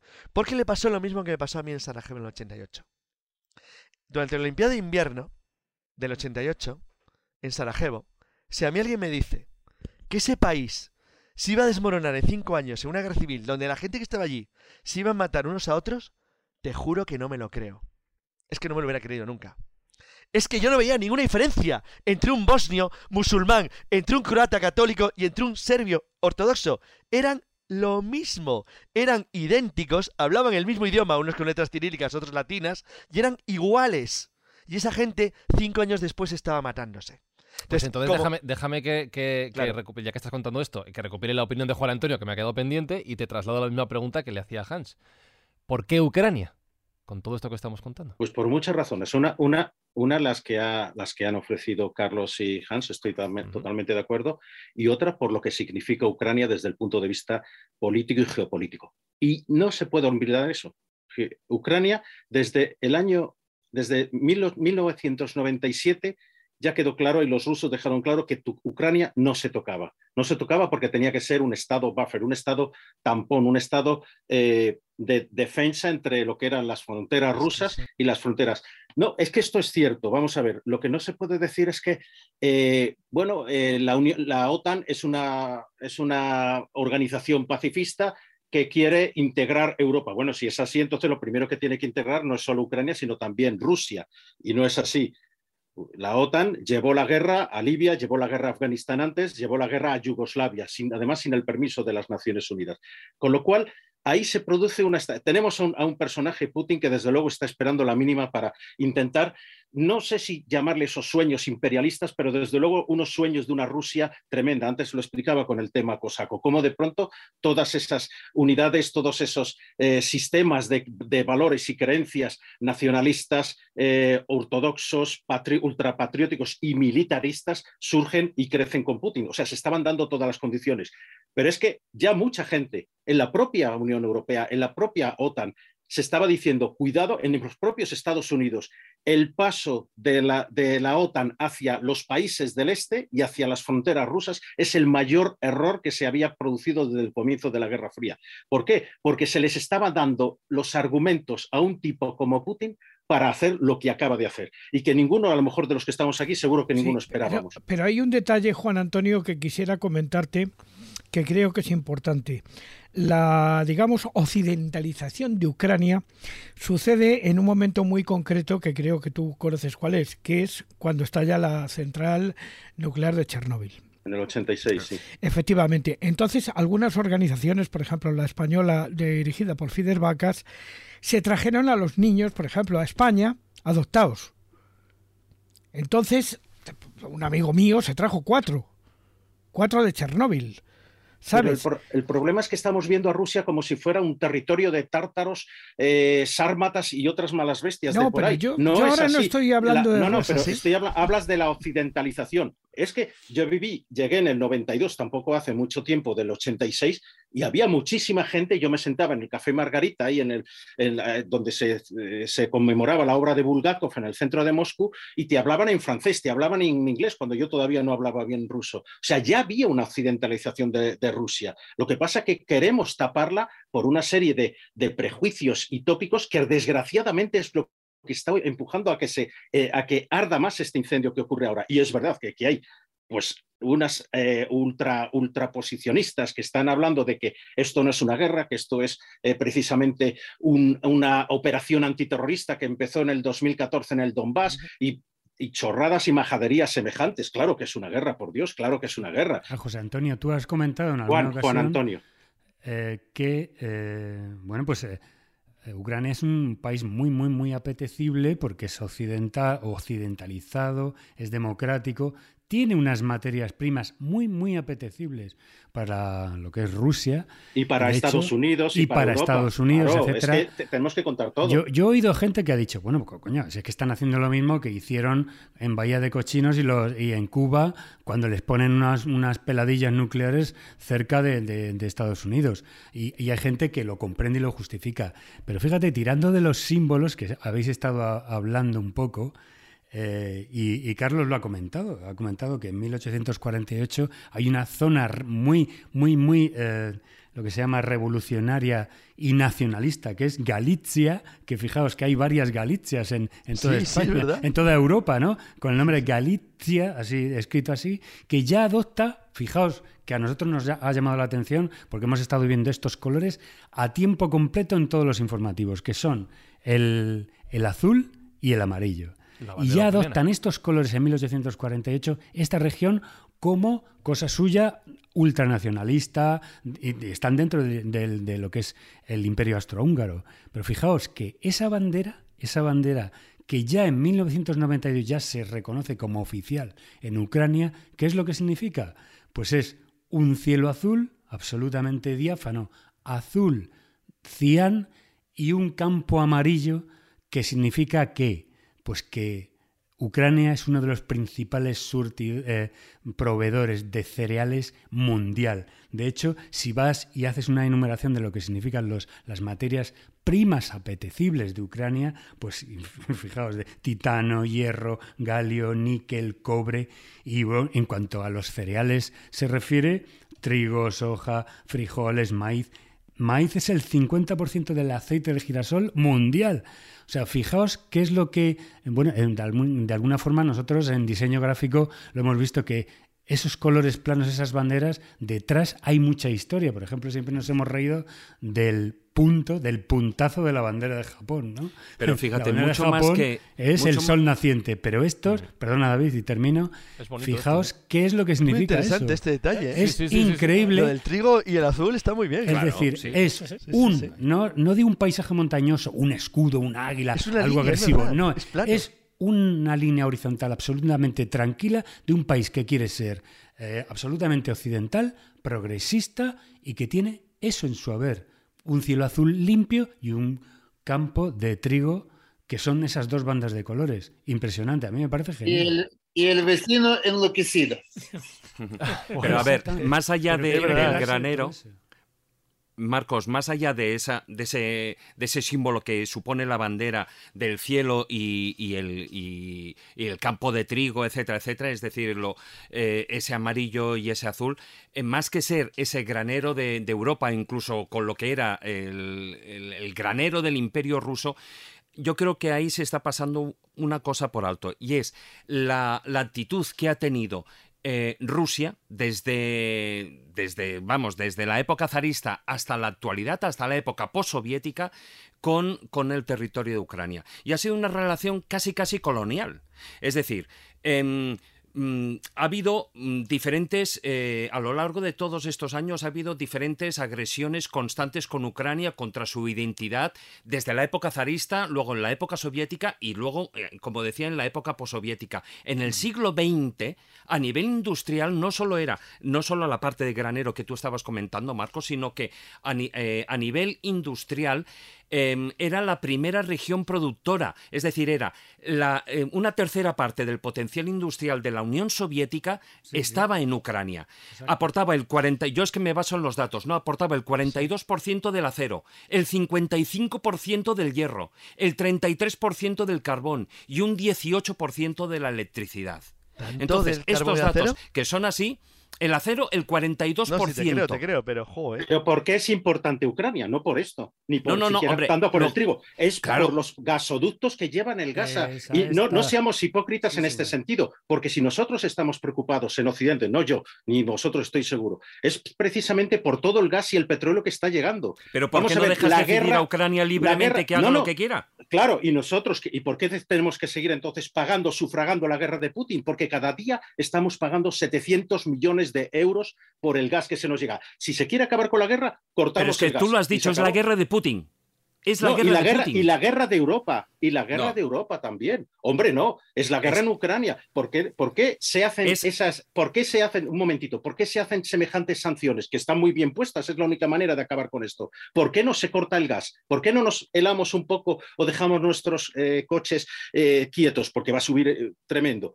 Bueno, eh, por Bueno. eso no lo, somos, no lo somos capaces de hacer. Juan Antonio, porque en el caso concreto de España, la política en este momento es ultraecológica y quiere apostar fundamentalmente por el Claro, huerto solar y por pero- los pero eso molinos. Eso, eso, da- da lo- eso es un poco chistoso y da lo mismo, porque si Alemania cae, energéticamente caemos nosotros, porque es. el gas argelino, y más ahora, después de lo que está sucediendo eh, con, con- con el Frente Polisario y demás, el gas argelino lo va a comprar todo el mundo. ¿Y quién es el primer beneficiario de todo esto? Estados Unidos, el mayor exportador de gas licuado del mundo, Y que ya está. Por cierto, España no, no, no. No, no, España algo no, muy importante. España va- va- Espera, acabas va de decir cosa importante. Estamos emitiendo en algo que se va a grabar, o sea, lo digo claramente, va a ser dentro de unos días.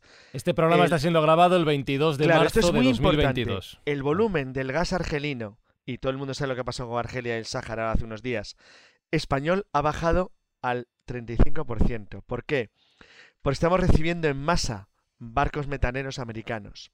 España tiene uno de los mejores sistemas de conversión de gas, de gas del mundo. Entonces, estamos supliendo el gas argelino por gas americano de manera acelerada y nadie está enterando. Es decir, Ah. Esto es un tema mucho más complicado de lo que parece, que se va para otro programa. Y, y en un Pero- asesinato, en una novela policíaca, ¿quién es el culpable? Ahí, esto El es que muy interesante porque estamos cambiando el, el- el culpable y el modelo de, de una manera muy discreta, sin que nadie se dé cuenta. Pero qué coño, lo estamos haciendo. Basta con que teclees en Google y lo ves. Pero como nadie Sí, lo sí, hace, sí. pero nadie lo hace, pero que lo haga cualquiera lo puede comprobar. Es tarda un segundo. Y sin embargo, estos detalles son más importantes de lo que parece porque Mucho, determinan la sí. geopolítica actual. Pero estamos hablando del pasado. ¿Qué ocurre entre la época de Khrushchev, cuando Khrushchev le regala a Ucrania Crimea? ¿Por qué le regala Ucrania Crimea? ¿Por qué se le da a la cuenca del Donetsk y el Donbass, que son de mayoría rusa? Claramente, ¿por qué se le entrega? ¿Por qué se le entrega, Hans? Es verdad que se regala. ¿Por A qué se hace? Porque eh, como no había comunicación terrestre, eh, terrestre con Crimea y estaba eh, después de haber echado a todos los tártaros, Sí, los echaron a todos abandona- en, la, guerra mundial, sí, fuera. Crimea abandonada. Sí. Y como ucranianos suelen ser ordenados, han organiz- les dieron para que ordenen la península. Mm, Está hasta escrito. Y no fue Khrushchev quien firmó. Entre Stalin y Khrushchev había eh, dos, Malenkov y no acuerdo, y Mikoyan creo que, los dos que... Mikoyan. y- Mikoyan y Malenkov. Sí, y ellos fue Mikoyan el que- el que no, hizo no. Khrushchev firmó Sí. eh, la sesión. Khrushchev no era ucraniano, punto uno. Y Era de origen ucraniano. eh, no, no, no, no, no. Sí, sí, sí, sí. Revisa, revisa, por favor, porque es de No, Belgorod. no. Yo, yo he Sí, pero, pero su, no sé si era su padre, eran de origen ucraniano también. Bueno, eh, no voy a Bueno, da discutir, igual, pero, da igual. eh, pero da igual. Pero firmaron eh, la sesión de Khrushchev, eh, de Crimea, firmó no Khrushchev, sino Malenkov y Mikoyan. Ahora, las zonas de Donetsk y Donbass se convirtieron en ruso hablantes después del Golodomor que hemos mencionado hace Claro, media cuando hora. se trae población De- para sustituir a la población campesina eliminada, ¿no? Porque Es así, según- ¿no? según- Claro, está claro. sí. antes, antes, a ver, eso de nacionalismo y cosas así empezaron con, con el, ¿cómo, ¿cómo se llamaba esto? La eh, primavera de naciones cuan- en eh, mediados del siglo XIX, cuando en, Aus- eh, en Aus- Imperio Austrohúngaro aparecieron eh, croatas, serbios, alemanes, que todo antes era un imperio, ¿no? No había Sí, sí, nación. En esta misma explosión de naciones empiezan a nombrarse cada uno a su manera. Y hasta el 2000, eh, casi al mil, eh, eh, 1920, no había palabra nación. Se utilizaba para en, en cuando eh, hacían, co- contaban eh, población, eh, ponían como una coletilla idioma natal. Y las zonas de Rostov, del Donetsk, todos eran de mayoría ucraniano parlante. Mal- el- como llamaban, eh, había una, un, un recuento de población único, creo que en eh, Rusia zarista era en 1900, 896 o 98, puedo equivocarme en un par de años, pero antes de dos- 1900. Y en, esta, en este recuento se ponía cuánta, eh, qué, qué idioma utilizaba la población. Y estas zonas eran ucraniano parlantes, incluyendo eh, o- oblast de Rostov, que es ahora Rusia, y Krasnodar. Los dos provincias rusas ahora eh, son oblast, oblast de Rostov y oblast de Krasnodar. Y a base de esto se puede eh, de- decidir, eh, decidir si es a dónde pertenece esta zona, porque el idioma que el único que nos, eh, digamos, diferencia, ¿no? Eh, tenemos esperando a nuestro siguiente invitado para darle paso ahora, pero Jesús, ¿querés hacer un comentario? Y vamos con ello. Sí, no, ya que estamos en el meollo de la cuestión y como las cosas nunca ocurren por casualidad, yo creo que se ha hablado de los orígenes, de por qué hemos llegado a esta situación. Está claro que las guerras siempre tienen como dos detonantes. Uno es la religión, las famosas guerras de religión que han asolado Europa y el mundo durante muchísimo tiempo. Y el otro detonante es el nacionalismo. Y en este caso está claro que el nacionalismo es lo que ha imperado precisamente para que ocurra esto que ahora estamos viviendo y sufriendo.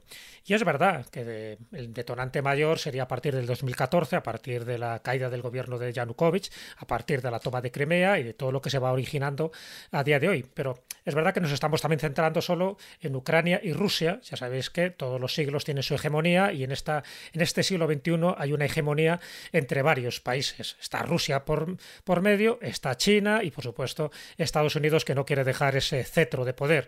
Entonces lo que me interesaría y me gustaría saber la opinión tanto de Carlos como de Hans como de Juan Antonio, los otros dos actores que también están interviniendo en esto, porque parece que es una pelea un poco entre gallos entre eh, Ucrania y Rusia, pero está por otra parte la Unión Europea, entiendo que tiene un papel importante que jugar, está por otra parte eh, Estados Unidos y por otra parte está China. Entonces me gustaría saber qué papel están cumpliendo, poniendo Unión Europea como un Estado, ¿no? como una especie de hegemonía también, el papel que ha ocupado Estados Unidos en todo esto. Desde luego, aquí no, sale no hay solo un culpable, hay varios culpables, evidentemente, y el papel que está jugando China porque es mucho más importante de lo que nos podemos imaginar y hasta el momento presente no ha salido a colación. Así que me gustaría Pues, que lo comentarais. Sí, pues dan- dame un segundo, dame un segundo porque precisamente podemos incorporar a esta parte de la tertulia a nuestro siguiente invitado y así ya estamos todos.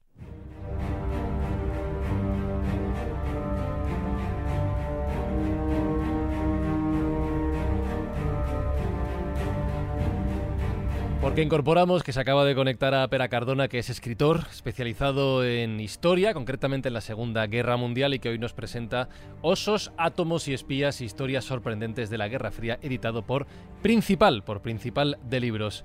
Pera, ¿cómo estás? ¿Qué tal? Hola, ¿qué tal? Buenas tardes, ¿cómo estáis? Bueno, recojo el testigo que ha dejado Jesús para hacerte una primera pregunta y ya, como él quería, que intervengan también Carlos, Hans, Juan Antonio y todos los compañeros.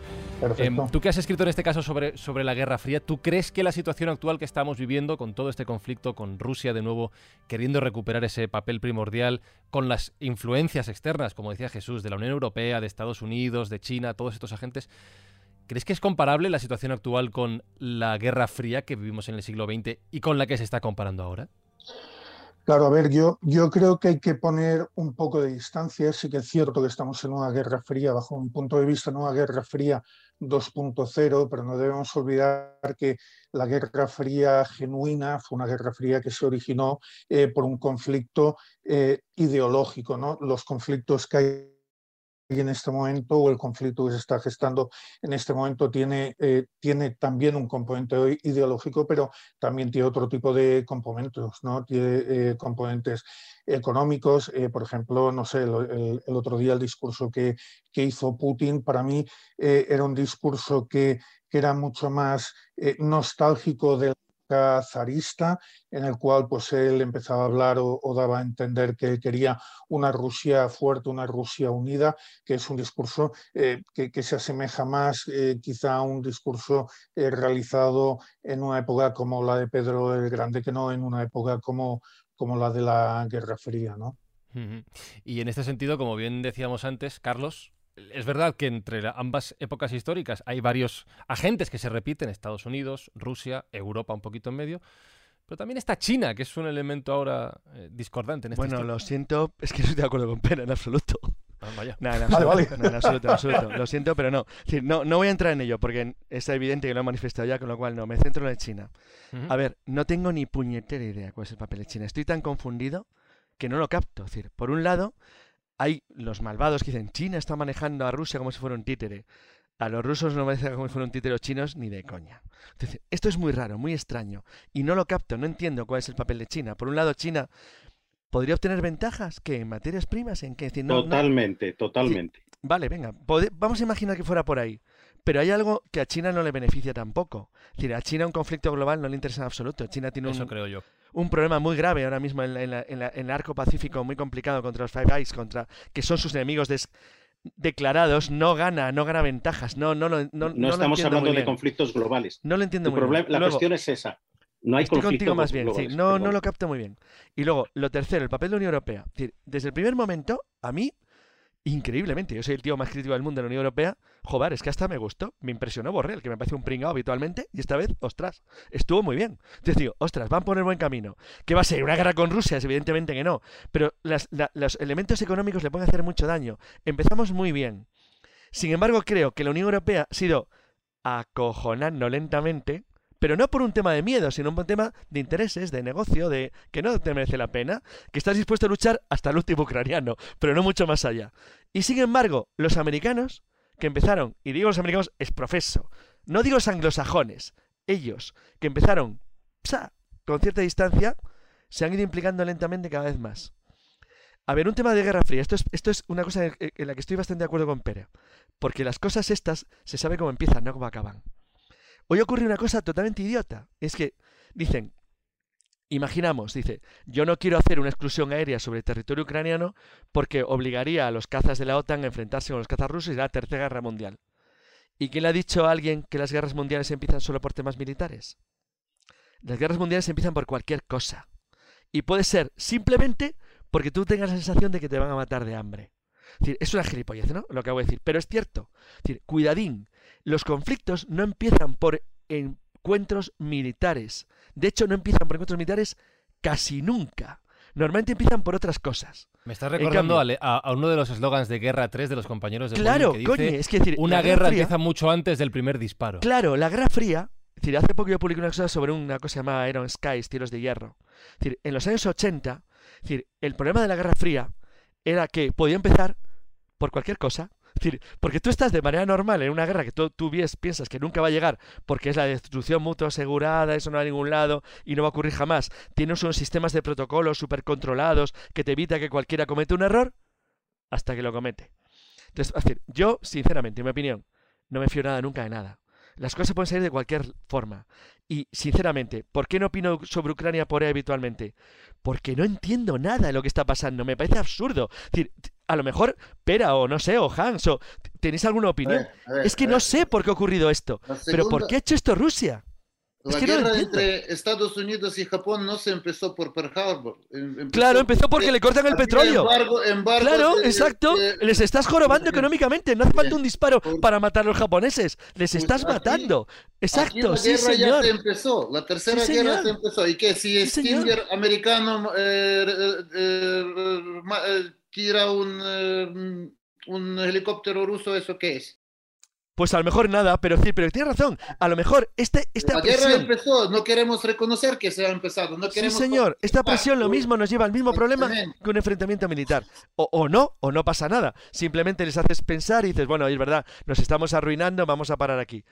Sinceramente, no tengo ni idea. Así que paso al siguiente, porque no, No, lo y sé. de hecho, Hans, quiero, quiero profundizar en No eso que has sé. dicho. La, la guerra ha empezado, has dicho, pero fíjate que, hablando de los agentes internacionales, lo que está reclamando Zelensky, el presidente ucraniano, es precisamente que se involucren más, especialmente Estados Unidos y la Unión Europea. Joder, pero entonces va a ser una guerra abierta. Que involucre más porque ahora mismo, mientras aquí discutimos si ha empezado guerra eh, o no ha empezado, mientras, eh, como bien dice Juan Antonio, que eh, estamos pagando cada día, si no me equivoco, 180 millones o algo 700 millones. así. Eso, eso. 7 mil millones a la, a la semana.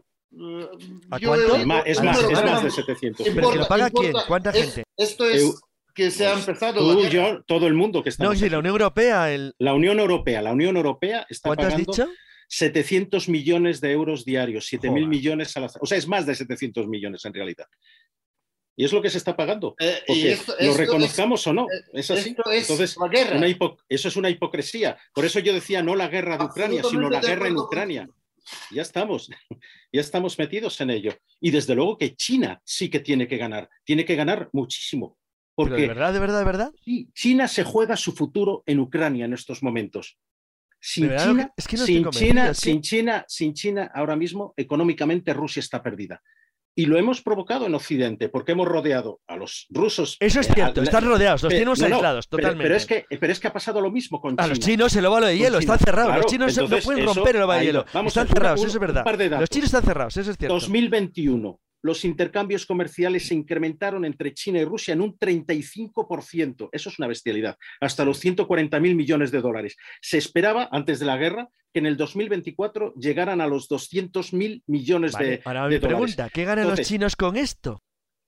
Todo el gas y todo el petróleo que Si necesitan para su consumir las materias primas, el absorberlas todas. Claro, pero es que Exacto, es así. vale, ¿y? Es que así. Rusia no es para China una- un aliado estratégico, pero sí es un socio estratégico.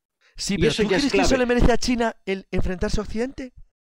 Pero ¿qué enfrentarse? Si lo están haciendo muy bien. No, están claramente está- no están- pero, decir, pero Claro, no, pero, sería ¿quién el, se el va a meter apretar más y más y más y Estados más. Unidos, cuyas reservas de dólares están en. China. Estados O sea, Unidos, claro. Estados Unidos tiene aislados, los tiene acorralados, Claro, como tú dices. Bueno, acorralados hasta cierto, hasta cierto punto, porque realmente Mm. la economía mundial se basa ahora mismo en China. Y es Claro, así. claro. Entonces, se basa en las rutas chinas, que es distinto. Efectivamente, eh, vamos a ver, hay que tener en cuenta una cuestión con respecto a China. China no deja de ser con lo que ha sido toda la, la santa vida, un agazapado. Un agazapado que tiene Qué bueno, sí. efectivamente Correcto, correcto. estableci- un establecidos por el mundo un montón de sí. chinos que se han marchado de China y que tienen Sí, chinos sí. puestos por todas las ciudades del Tú porque vives en Vallecas, estás lleno de pueblo chinos, tío, España, pero- Aquí, al lado de mi casa. Tiene mucho No, no, que ver. Además, esa alianza ruso-china es producto, y lo dijo recientemente un gran conocedor de- de- del mundo ruso y chino, Rafael Pog, es producto directo de la estupidez estratégica de Estados Unidos. Y así es. Estados Unidos considera, considera que lo ideal es que ahora mismo Rusia se desgaste en Ucrania. Y por eso, venga, sí, venga, sí, dale. Ahora mismo la única solución son unas negociaciones de paz. Son hipernecesarias. ello, se claro. supone, Tienen- ¿no? Están en ello. No, no, no, no están en ello. No, está- Hombre, están, más o menos. no, no, no está, no está nadie en ello, por lo que se ve, porque si no, simplemente se sentarían a la mesa. Y recordemos que en Vietnam empezaron las negociaciones muchísimo antes de que Ocho la años antes, pero bueno, Claro, detalles sin claro. importancia. Entonces, Dejad que intervenga Pera, por favor, que lleva un rato queriendo hablar también y no le. No, no no, le yo, yo es que estoy totalmente de acuerdo con lo que comentabas, ¿no? Fíjate, eh, China ha estado actuando totalmente agazapada, ¿no? Fijaros en el espacio que ha, que ha, que ha logrado eh, cogerse, por ejemplo, en África. En África ha logrado situarse en toda una serie de espacios que antes eran antiguas colonias y, allí están, porque hay gran parte de África que ahora actualmente la tiene China, con toda la explotación de recursos.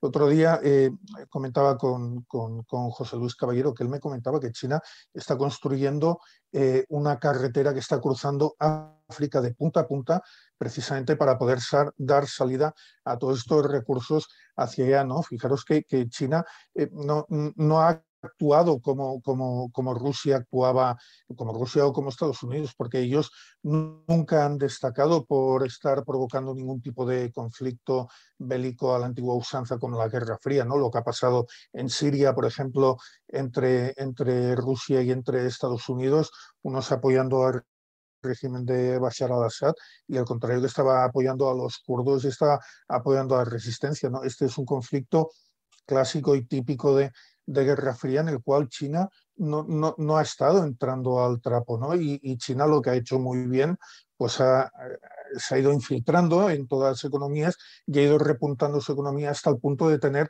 gran parte de la deuda estadounidense, ¿no? Claro, Estados Unidos les va a plantar cara, bueno, no sé, en un momento si les planta cara, pues puede tener consecuencias desastrosas para su propia economía, ¿no? Los tienen un poco pillados pillados por, por, por donde los tienen que tener pillados. ¿no? Y sin embargo es la única esperanza que tenemos para unas negociaciones. Que entre bambalinas se produzca esa negociación. ya ha dicho Zelensky que él ya no podrá entrar en la OTAN, con lo cual, joder, que ya puede China obligar a Ucrania a negociar con Rusia. Es decir, bueno, China obligar no va a obligar a nadie. Va a dejar. quiero decir, eh, que sean ellos los que decidan. Vamos a ver, vamos a ver si vemos la realidad de las cosas. China tiene establecidos por el mundo miles, y yo diría que casi millones, de pequeñas tiendecitas que parece que es una tontería, pero donde te venden un destornillador que te dura un día, ¿eh? en cualquier pueblo de cualquier lugar del mundo. O sea, los mandarán, chinos mandarán a matarte por decir eso. Todos los No, es que es verdad, los chinos toda la santa vida han sido unos señores que están agazapados y dicen, a ver qué me cae a ver qué me cae aquí, en la manita. Juan Ignacio, pero ya tal y como lo veo, por ese carácter oriental, asiático, es como una, no te digo invasión entre comillas, sino es un establecimiento pacífico y es una propagación de, y además por el propio, el propio carácter de, de los chinos y de esa filosofía oriental, es decir, espera. ¿Quién dice hace 20 años, imagínate en el, en el año 2000, que China iba a estar así en esa... Y esto lo, ha hablado muchas veces el coronel Pedro Baños, que es que nos lo pone en evidencia una y otra es vez. la repetición de lo que has pasado siempre. Los griegos, los griegos aparecían por todo el mundo, son los mejores comerciantes antes que los chinos. Después los británicos, los españoles. Claro, claro. O sea, no, no, el que de pronto tengamos tiendas chinas o tengamos la economía china así hasta, hasta las orejas, no es algo preocupante. Lo preocupante es la guerra. Y la guerra solo hay una manera de acabarla, y no es enviando armas, ni mucho menos. Es ayudando a la, gente que está allí y después iniciando conversaciones de paz. Decíais muy bien, efectivamente, Zelensky dice que en, un momento, en estos momentos que ya eh, no va a entrar Ucrania, de acuerdo, pero ahora se necesita lo que, lo que recaban los rusos, una conferencia internacional para que eso se ponga por escrito. ¿Por qué? Porque en el 97 cuando se dijeron, no, es que la OTAN no se va a expandir, es mentira, no lo vamos a hacer. Inmediatamente entraron 14 eh, miembros del, antiguo espacio exsoviético a la OTAN. Entonces, no se fían ni un puñetero pelo. Y lo que no justifica en absoluto, no justifica esta guerra eh, grave, no solo grave, asesina y, y desoladora. Pero, digamos, asumamos lo que los rusos estaban diciendo, porque desgraciadamente no hay otra. Y desgraciadamente no hay otra saber que esto va a llevar a la partición de Ucrania, por, por mucho que, estemos a favor de esto. en contra de esto, perdón. Desgraciadamente eso ya es un hecho. Eso sabemos todos, es verdad. claro, claro, pero aceptemos. más y toda la aceptemos esa, este punto, chicos, que todos queréis hablar, me parece súper importante aquí la opinión de Hans. Por no, yo, eh, yo, veo que recuperamos Crimea en esto. No. Joder. Nos reiremos. Pero una pregunta, una pregunta eh, de, lo que acaban de decir Marcos y Juan Antonio, Hans, y esto entiendo que para el pueblo ucraniano, para parte del pueblo ucraniano puede ser, puede ser doloroso. la salida de este conflicto pasa. Hablando de eso, importa. Yo he oído aquí todo, chino, eh, americano, el ruso, menos ucraniano. Pero claro, claro, claro. Sí, ¿por qué? ¿Y por qué? Que no podéis hacer nada. ¿Qué se puede esa, es la realidad. Espera, espera. que en este mundo eh, se puede hacer todo y si uno dice que no se puede hacer nada, la verdad que no va a hacer nada, porque eh, cuando se empezó, antes de que se empezó y antes de apoyo, este que dices que no, que hay que hacer el enviar armas, hay que dejar que Putin se apodere de Ucrania y ya está. No tenemos en cuenta ni pueblo ucraniano, ni suerte del presidente. Que hay, que salvar al pueblo, al pueblo ucraniano, hay que salvar. ¿Salvar de qué? De las bombas. A lo mejor ya no quieren. Pues igual, hay que salvar a Putin, al mundo de Putin. Es que depende. Exactamente. Porque, ¿Y por qué sí, claro. ¿Y cómo lo hace? Que ahora ha decidido el Putin. Putin ha decidido... Los oligarcas. No, seamos realistas. Seamos lo que, realistas. Lo que dice David es muy importante. A veces a lo mejor hay una decisión. David ha dicho una cosa muy importante. Dejar que termine. Sí, déjame terminar, que ahora, ahora a la vez. Estamos bien. Has dicho muy bien, Juan Antonio, que la guerra se termina de una única manera, sentándose y hablando. Pero cuando, en primer día, cuando no, Putin no, no, quiere... No, no, no, no, no. Esto va a tardar mucho tiempo, por supuesto. No, no, digo, cuando sentarse a hablar, cuando eh, pone un o cuando ya no le quedan eh, ni un tanque y hay 10.000 o 20.000 o 30.000 ataúdes en casas de los rusos, que no les Y- hemos y- llamado a nuestro Y 60.000 en casa de los ucranianos. Es que, Sí, por pero favor, estamos o sea, defendiendo nuestro territorio. Sí, nuestra- que es que nuestra sí, no lo niego, que no lo niego. mujeres, Sí, no, mujeres, no es, es así. niños.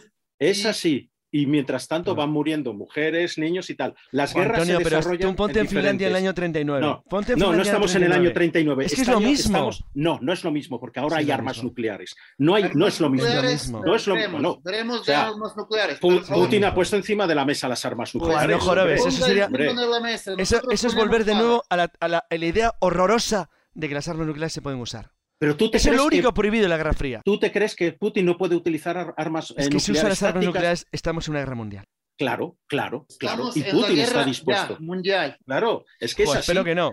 Lo Pues que ha es dicho es David es, así. muy importante. Lo que ha dicho David es fundamental. Porque de una manera indirecta, que yo sigo alucinado, lo he oído hoy en la Unión Europea. Es una palabra ter- terrible, importante. Oye, mira, que yo estoy de acuerdo. Hay principios que tú nunca puedes ceder. Es que es cierto, es decir, ¿Cuál si es tú en cedes este ciertos caso? principios, ¿Cuál se es en este caso ese principio? Porque yo no lo veo. Eh, lo que dice, lo que ha dicho David. Es decir, hay cosas que tú no puedes ceder. Es decir, vamos a ver. Como, En el momento que alguien plantea el uso de armas nucleares tácticas en una guerra, ha Claro. roto la magia. Estás Entonces, entrando ¿qué en un mundo Claro, Carlos, pues que te pero la estás entonces jugando. Lo único, pero claro, y lo único que puedes hacer es para ¿qué vas el juego. a tragártelo todo el porque el tipo dice que va a usar No, armas no, nucleares no, tácticas? No, no, no, no. ¿Te vas a comer todo? Entonces, no, como las va a usar, me rindo. pa- no, rendirse no. Claro. Es parar y acabar con Putin. y Pero está. ¿por qué vas a pagar? Sí, tiene razón, tiene razón Hans. Es decir, como amenazo con usar armas nucleares, tú te rindes como si yo te mato No, no, a se, no se está 70.000. rindiendo nadie aquí. No se está Pero rindiendo ver, nadie aquí. estás diciendo No, eso. Es decir, mueren ¿no? 30.000 ucranianos y 100.000, perdón, 100.000 A ver, como ucranianos, se, está- 30.000 como se rusos. estáis encendiendo mucho, voy a hacer una pregunta. Voy a hacer una pregunta, la misma, a Juan Antonio y a Hans. Y os voy a pedir una cosa: que no os interrumpáis el uno al otro porque quiero saber vuestra opinión, ¿vale? Sí. Os pido solo eso. Quiero preguntaros cuál o cuál es para vosotros la vía para el final de esta guerra.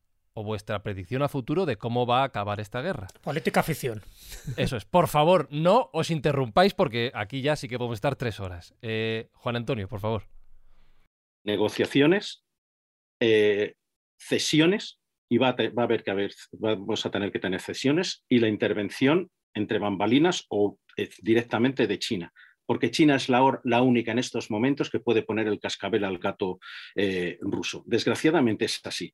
La otra posibilidad es que el gas se deje de comprar a Rusia, pero inmediatamente, no dentro de cinco meses cuando estén preparados los barcos que, o, las, centrales que puedan utilizar o preparar ese gas licuado. De otra manera no hay. ¿Qué sucede? Que es muy posible, sí, que eh, mm, Crimea siga siendo rusa, que el Donbass esté ahí atascado y posiblemente que haya un trozo más de, Ucrania controlada por los rusos.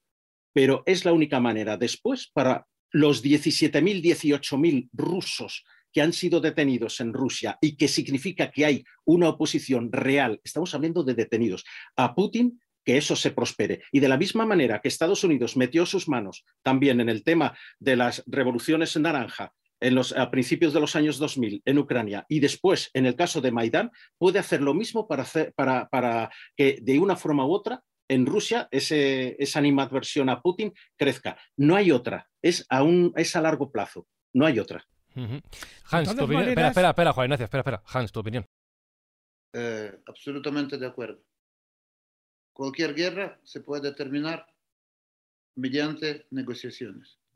Ahora, eh, sesiones, seguramente, pero ¿por qué solamente se nombran sesiones? porque tenemos que eh, dejar Crimea, Donbass? ¿Por qué no tiene que salir del territorio ucraniano? Sí, sí, también. También, por supuesto. Eso, eso, eso, de eso por supuesto. Donbass y de Crimea. Cuando se hace, como bien has, has hecho análisis perfecto, cortamos gas y petróleo y esto se acaba en tres días. Así es. Ya está. yo no voy a añadir nada más. No lo, el, resto, no lo van a hacer. el resto, el resto tiene que haber garantías. ¿De quién? Ya no hay nadie de quien fiarse. Eh, ya nos han enseñado en uh, cuando desnuclearización de Ucrania que no se puede fiar ni de Estados Unidos, ni de Rusia, ni de Inglaterra, ni de Francia, ni de China, que eran cinco garantes. Eh, punto uno. Punto dos. Si, ¿quién, ¿Quién más puede garantizar el resto? Que no, aquí, aquí hay única cosa, buen ejército y buena flota y buenos misiles nucleares eh, apuntando a Moscú en este caso. Con, con, sonrisa digo para, a ver, no me toméis. ya, ya. Sí, a, sí, os ha gustado a todos. ¿no? A ver, Hans, que esto es la radio, para que me entiendas. Que no, no, los oyentes no nos ven.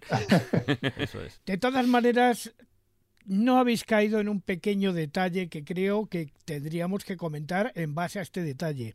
Ahora mismo, Polonia, Moldavia, Hungría, Georgia están llenas de ucranianos que son pequeñitos, normalmente mujeres y niños, ¿eh? que luego van a crecer. Y esto no se les va a olvidar. Y en cualquier momento pueden cruzar la frontera y decir, pues ahora te vamos a dar la contra aparte de todos los que ya has comentado, Juan Antonio, que son los que dentro de Rusia no, están tiempo, de acuerdo con la No hay tiempo, no hay tiempo. Juan Ignacio, no hay tiempo, esa es la cuestión. Con un tipo como Putin, ojalá, dentro de 20 años, cuando hayan crecido, Putin ya tiene 90. Y no creo que esté ahí todavía. el problema, es, el problema no es Rusia, el problema es Putin. Luego, una cosa que, quería comentaros, luego esa animadversión que se está creando contra el pueblo ruso, que muchos, vamos, odian a Putin, no le bailan el agua para nada, y estamos hablando de la cantidad de ingente de propiedades que tienen en todo el Levante y Andalucía español, y eh, empresas inmobiliarias, todos los rusos, que ya pues los yates, las propiedades, pues se, les están, se las están incautando cuando Efectivamente, lo que ha estado comentando Juan Antonio, que a ver, que el pueblo ruso eh, es la guerra de Putin, de un megalómano, y muchísimo, bueno, ha dicho 17.000, el otro día iban por 15.000 y decían que los iba a escupir como mosquitos que se les habían metido en la boca. En el baño de masas. Diciendo, esto es lo último que podíamos nosotros. A mí me gustaría plantear una, poner una pregunta ahí en la mesa, y es el tema de los oligarcas. No sé cómo lo veis, o sea, la actitud, ¿qué actitud deberían tomar? ¿Pueden hacer algo? Podrían hacer mucho, pero la cuestión es en qué momento. Y solo pueden hacer mucho si los servicios de inteligencia occidentales presionan sobre ellos. Y hablo de servicios de inteligencia, no hablo de diplomáticos. Por supuesto que no, que no se van a manchar. El problema es que hemos dejado ya todo toda la guerra en manos de las armas, pero las guerras tienen diferentes componentes y nos estamos olvidando del sistema de, los sistemas de inteligencia, que en este caso los rusos, los sistemas de inteligencia rusos han barrido a los occidentales. Desgraciadamente es así y por eso con esa superioridad que, que creen que tienen, se han metido en Ucrania. Y ese es un gran problema porque si Putin puede llegar y puede matar con polonio, con lo que sea, a alguien en Gran Bretaña, bueno, no voy a ser maquiavélico, pero ahí dejo la, posición. Quiero decir, eh, por ejemplo, a Bandiera, Stepan Bandiera, que era el, líder este ucraniano que hemos dicho que murió en 1959, se esperaron, la gente del KGB, a esa, fecha para matarlo. Es decir, eh, hay miles de maneras antes de que de pronto tengamos 100.000 muertos, 200.000 muertos o muchos más muertos sobre el terreno. Y a eso me refiero. A veces hay que a, aceptar que estamos, estamos perdiendo, pero para tomar impulso y seguir esa lucha. Esto no ha terminado, esto solo acaba de empezar. Por desgracia, esto de James Bond no funciona. no, pero me refiero, ¿cabe la posibilidad de, de, unos idus de marzo? ya que además estamos sí, sí, podría ser, podría ser, pero no por parte pero de mi los opinión la sabéis. Lo peor que puede ocurrir en el mundo es una guerra civil en Rusia. Que fa fallara civil, no. esos 2 de marzo. Imagínate que fallan. Como fallen y Rusia se parta en dos, estás en el escenario de la película Marea Roja. Lo peor Acordémonos del, del año 91. Lo peor del mundo. Acordémonos del peor año mundo. 91. Exacto, el golpe contra Yeltsin. Si Rusia se parte en Claro. dos, prepárate. Ya. Porque eso sí que. eh, entonces Pero ya. ¿por qué se va, busca por qué se va a refugio, partir en, en dos? Espero que no, en porque fallara el si- golpe, Si, porque fallara. Estados Unidos sigue presionando para que se parta en cuatro. No, la- porque fallara, la guerra- porque fallara la el golpe. Sí, Pues bueno, Estados entonces- Unidos siempre ha intentado pero es- destruirlo. sí. Claro, claro, pues Pero por sí lo que intenta hacer con China. El objetivo americano con China es cierto- destruirla por dentro, que se desmorone. A ver, la, eh, en, en los 90 eh, los Estados Unidos y OTAN y todos eh, han sujetado a la Rusia para que no se parte en cuatro. Hay un, eh, un tal. Boris, tal Boris Akunin, tú, a ti te debe sonar, Juan Antonio. Sí, sí, muy, Eh, muy bueno. Es un buen histórico, muy buen histórico. En el siglo XIX, sus, sus novelas, buenísimo. Beletrista, eh, sí. Y el- ahora, hace un par de días, estaba en el canal polaco Ajá. comentando como él, como histórico, vea, es una, una charla pues, parecida a la nuestra. Y hablaba de posible desarrollo que Rusia se parta en cuatro. Obviamente no mañana, por desgracia nuestra, eh, digo, digo de ucranianos. Y, eh, y lo, lo ve, vamos, no es solo él quien ve esto. pues, Hay más gente que lo ve, ciertamente. Entonces, Yo no me que refería a eso, ¿eh? No, no, O sea, sí. No, el- yo me refiero a la, a la- mar- a la ruptura de Rusia como ocurrió después de la Unión Soviética o como quieren los anglosajones en China, que se rompa en 14.000 sitios. No. eso- eso es me más refiero complicado. a una guerra civil, un golpe de Estado fallido, como pasó en el 36 en España. Eh, un golpe de Estado del ejército Ries- fracasa riesgo lo hay, y, te- Carlos, y se te parta en hay, dos. Carlos, como se te parta en dos, prepárate. Señores, tengo un problema, tengo un problema grande. Mm. Eh, Jesús, ayúdame. ¿Cómo le digo yo a esta gente que llegamos a las dos horas de programa y que igual habría que pensar en tirar para casa? Aunque me está gustando el debate y me está pareciendo muy interesante porque están tocando muchos palos. Así que mira, Jesús, en tus manos lo dejo yo, ¿no? No, desde luego el debate está caliente como no podía ser menos, ¿no? Porque la circunstancia, las circunstancias históricas y geopolíticas son calientes y de hecho de ese, de ese conflicto depende el futuro de la humanidad, no lo olvidemos. Y un poco en la línea de lo que decía Juan Antonio, es que la guerra es muy importante y es tan importante que nunca se debería dejar en manos de los militares. Pero bueno, por desgracia al final son los militares los que tienen que tomar este tipo de decisiones y hay una variable que las est- estáis poniendo sobre la mesa varias variables, una de ellas eso, que al final a Putin se lo carguen, que haya una especie de golpe de Estado, que sean los oligarcas los que tomen, en fin, las riendas del poder y que al final pues se produzca lo que se produzca. Es decir, que a lo mejor el que llega es peor que Putin, nunca se sabe, es otra variable también a tener en cuenta. Pero es cierto que hemos entrado en una nueva guerra fría. Pera, Pera Cardona lo sabe perfectamente. Y, y hay uno de los también de los actores que no hemos tocado que eran esos los servicios de inteligencia. Es como si no estuvieran pintando nada aquí los servicios de inteligencia cuando ellos deberían saber muy bien lo que está pasando. Es decir ya sabéis hoy mismo también se ha comentado de que ha habido se ha intentado hacer un atentado contra Zelensky. Es decir al final se quieren quitar de en medio a los grandes líderes. A Zelensky se lo están de- intentando quitar de en medio y por supuesto pues a, a Putin a, a lo mejor ahora no pero dentro de poco cuando la inestabilidad sea mucho mayor en Rusia se lo intentarán quitar de en medio. Acordaros que por ejemplo eh, pues los grandes los grandes dictadores han tenido muchísimos atentados y casi siempre han fallado no desde Hitler pasando por Stalin o incluso Fidel Castro que tuvo hasta 687 atentados y, ninguno funcionó. Es decir esta es la pregunta que te quería hacer, Pera, para entrar ya también en- un poco en esa parte y cerrar, ah, si queréis, un poco ya también este capítulo de Ucrania-Rusia, que desde luego va a dar muchísimo que hablar. Es estos servicios de inteligencia que tanto funcionaron en la Guerra Fría, ahora mismo tú crees que tienen tanta trascendencia, porque desde luego no se oye hablar de ellos. Es como si estuvieran ahí en un, como un factor secundario, y yo creo que si esta guerra tiene que terminar, y tiene que terminar, me refiero por las buenas, es decir, que no termine con una tercera guerra mundial, yo creo que los servicios de inteligencia, no sé si los rusos, no sé si los ucranianos, no sé si los de Estados Unidos o no sé si los de la Unión Europea, tienen que intervenir de una forma más activa para que alguien, que es el que está creando una inestabilidad, que en este caso es Putin, desaparezca. Si desaparece, la pregunta es, ¿esto se terminaría o sería el origen de un nuevo conflicto?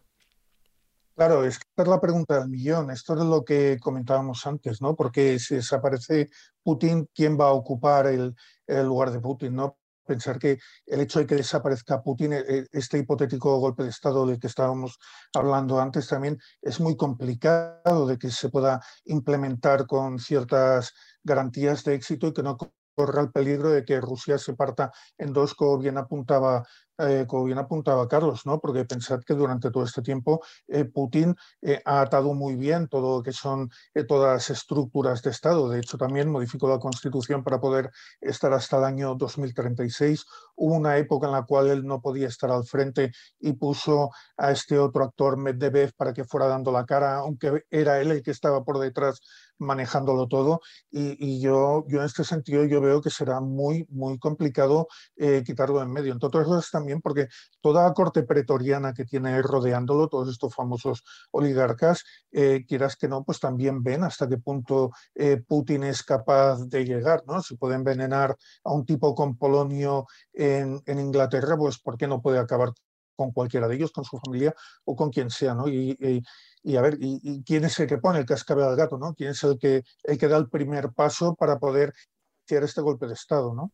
De todas maneras, Pere habéis citado, o ha citado Jesús y tal, un montón de servicios de inteligencia que están detrás de todo esto, como siempre como siempre, porque eso no va a pasar. O sea, la información es muy importante también en las guerras, o sea, es, posiblemente tan importante como cualquier otra cosa. Clave, es clave. Pero no habéis citado al Mossad. No. cuidado, que el Mossad no, son cualesquiera, ¿eh? No me, no, me metas, más, más, agentes porque entonces ya sé que no terminamos. no metas Israel, no metas Israel ahora. Entonces esta pregunta, ¿pero es optimista o no? ¿Optimista en qué sentido? ¿En que la cosa va a ir bien o mal? Es que yo estoy muy preocupado ya. Bueno, a ver, yo, yo, soy optimista, yo soy optimista por naturaleza y quiero pensar que la ya va a ir bien. Quiero pensar que la cosa va a ir bien porque no creo que sea capaz de, apretar el, el, famoso botón nuclear, ¿no? De hecho, a ver, trazando un paralelismo, yo no sé si estamos a punto de llegar a una situación como la que se llegó en la famosa crisis crisis de los misiles, que hasta que Khrushchev no dio la orden de dar la vuelta justo cuando estaban cerca, cerca de la línea, en aquel momento pudo ser cualquier cosa, o también eh, en la década, durante la década de los 80, cuando Reagan y Andropov tenían sus más y sus menos con la guerra de las galaxias. Yo creo que en aquel momento también se estuvo bastante cerca de que alguien apretara el botón. ¿no? Yo quiero ser optimista y quiero pensar que en este momento no se va a apretar este botón. ¿no?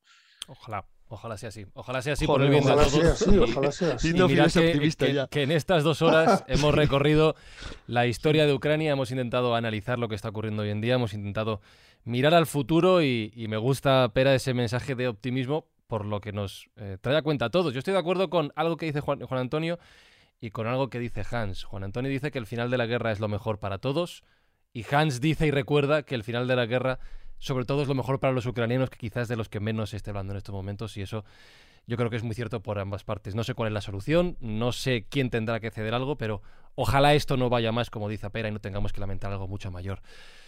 Eh, yo espero, escobuleros, que estas dos horas de programa, aparte de intensas, os hayan resultado interesantes. Creo que sí que han estado muy bien y quiero dar las gracias a Juan Antonio Sanz, nuestro compañero y amigo. Gracias por acompañarnos en estas dos horas, ha sido súper interesante. Muchas gracias y yo también estoy de acuerdo, estoy muy con Pere. Yo, quiero, yo creo que hay solución. Y me acuerdo de una frase que dijo el expresidente eh, François Hollande de, de Francia. Decía así, Putin tiene una lógica, es extremadamente peligrosa pero es una lógica.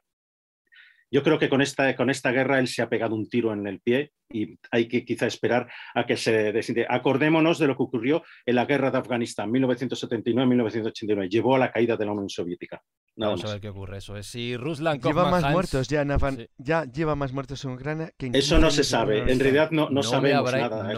estamos, a oscuras. No me habráis debate otra vez. Ruslan Kochman Hans, gracias por acompañarnos hoy. y lo, mismo digo, que ojalá esto acabe pronto, pero sobre todo por el bien de, de vuestro país y de vuestros ciudadanos. Gracias a vosotros. Y, Pera Cardona, te voy a proponer un plan, por cierto. ¿Te quedas al extróbulo y hablamos de la Guerra Fría? Genial. ¿Sí? Pues venga, despido el programa y nos escuchamos en la estróbula.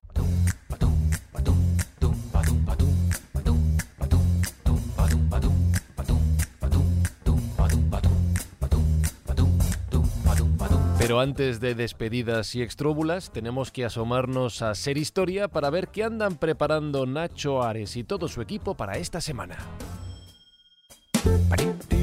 Hola escobuleros, llega la primavera y llegan las salidas de Ser Historia. Vamos a tener un montón en esta primavera de 2022, así que atentos a nuestras redes sociales donde vais a tener información de todo ello. Y la primera la hemos hecho en Toledo, a colación de una de las exposiciones más brillantes que yo he visto en los últimos años, en el Museo de Santa Cruz. Hasta el 26 de junio podemos disfrutar de la obra de Juan de Borgoña el introductor del Renacimiento en España, en nuestro país. A él hemos dedicado este programa especial de Ser Historia, junto con un montón de detalles más, hablando de esa ciudad de Toledo mágica, hablando también de la figura de Alfonso X el Sabio y de todo ese halo de historia, de arqueología y de misterio también que rodea la ciudad de Toledo. Nos escuchamos este fin de semana en Ser Historia.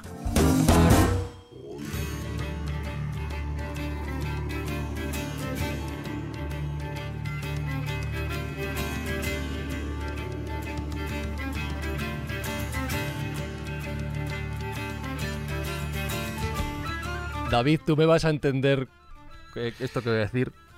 He sudado hoy, ¿eh? He sudado. Sí, sí. A ver, es difícil, sobre todo cuando se trata de un tema tan peliagudo como este.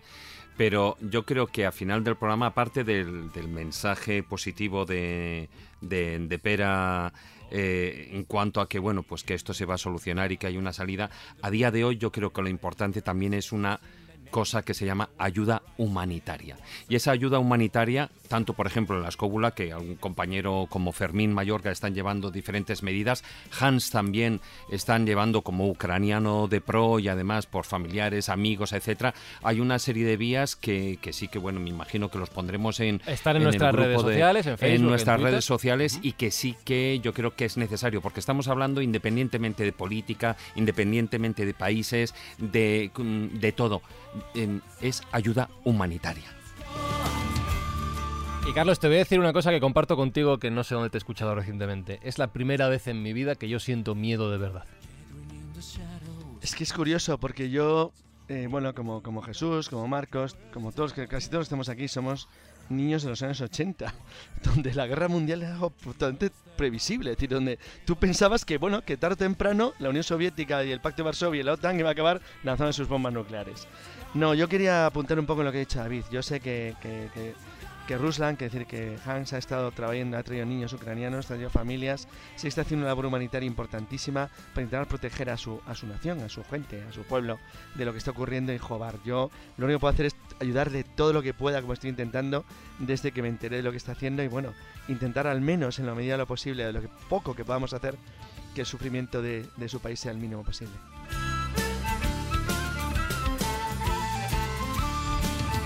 Y hablando de acciones humanitarias, Marcos, también lo hemos compartido en nuestro Facebook y en nuestro Twitter, tanto tú como Manuel Berrocal estáis también eh, echando una mano mediante la donación de originales. Explícanos un poquito cómo funciona para que la gente lo sepa.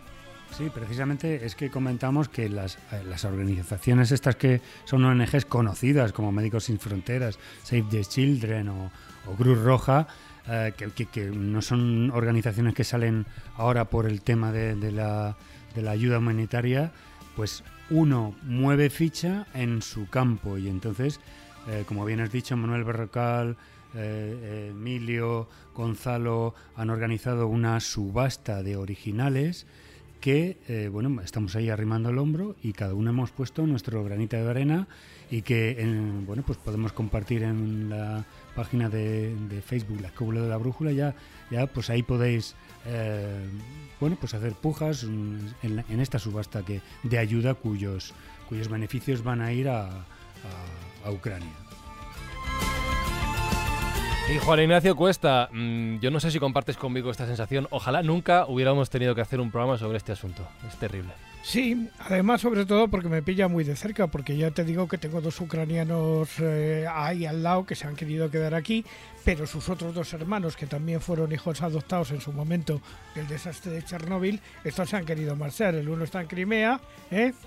y la otra está en un pueblo en el norte, cerca de Rusia, que tampoco sabemos qué destino va a llevar. Eh, pero a través de ellos, bueno, pues yo trato de hacer llegar también lo que puedo para allá.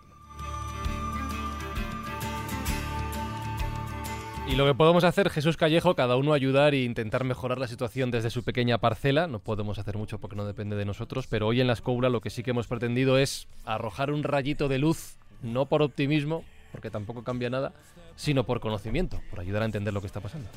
Ah, totalmente de acuerdo. Acordaros un poco lo que hizo en su momento Nicolás Roeris, ¿no? con el pacto de la paz de Roeris y con la bandera de la paz. Decía que no hay cultura si no hay conocimiento, si no hay una, una, cierta sabiduría y no hay una paz interior. O sea, no conseguiremos nunca una paz exterior, una paz de la humanidad si antes no tenemos una paz interior. Por desgracia estamos viviendo una época convulsa, una época que está deshumanizada, una época nihilista, una época materialista, pero a la vez están dando muchísimas manifestaciones de solidaridad, de altruismo. Está saliendo lo mejor del ser humano, a pesar de que las noticias lo que aparezca siempre es lo peor. Yo aquí me quedo un poco como resumen esa frase que se le atribuyó a un escritor francés que fue ministro de De Gaulle, que es André Malraux. Él se le atribuye una frase que creo que resume muy bien todo esto porque es una variable que no hemos tocado en este programa y no se toca prácticamente ninguna, pero que me parece que es clave. Él decía que el siglo XXI será espiritual o no será.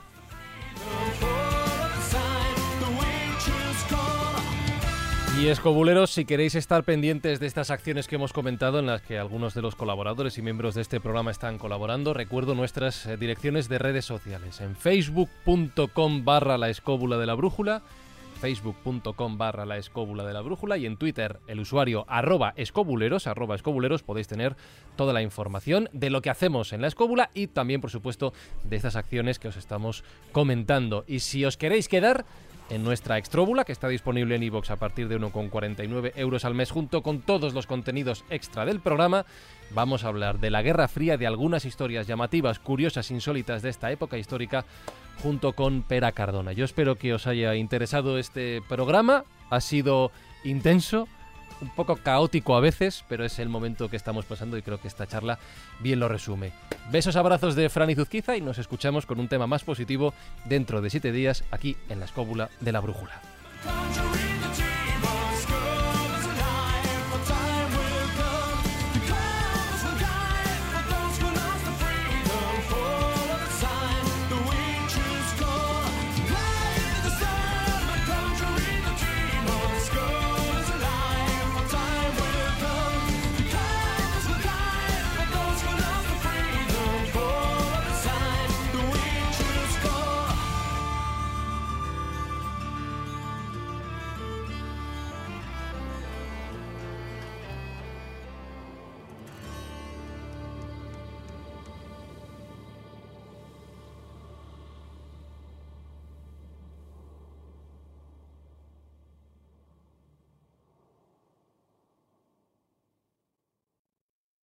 Una lista de opciones de desayuno que haría feliz a mamá. McMuffin calientito y tostado.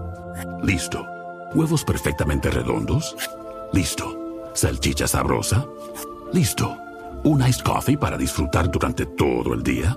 Mamá jamás se había sentido tan orgullosa. En McDonald's, llévate dos Sausage McMuffin with Egg por 6 dólares. Combínalos con un Iced Caramel Macchiato. Precios y participación pueden variar. No puede ser combinada con ninguna otra oferta. Producto individual a precio regular.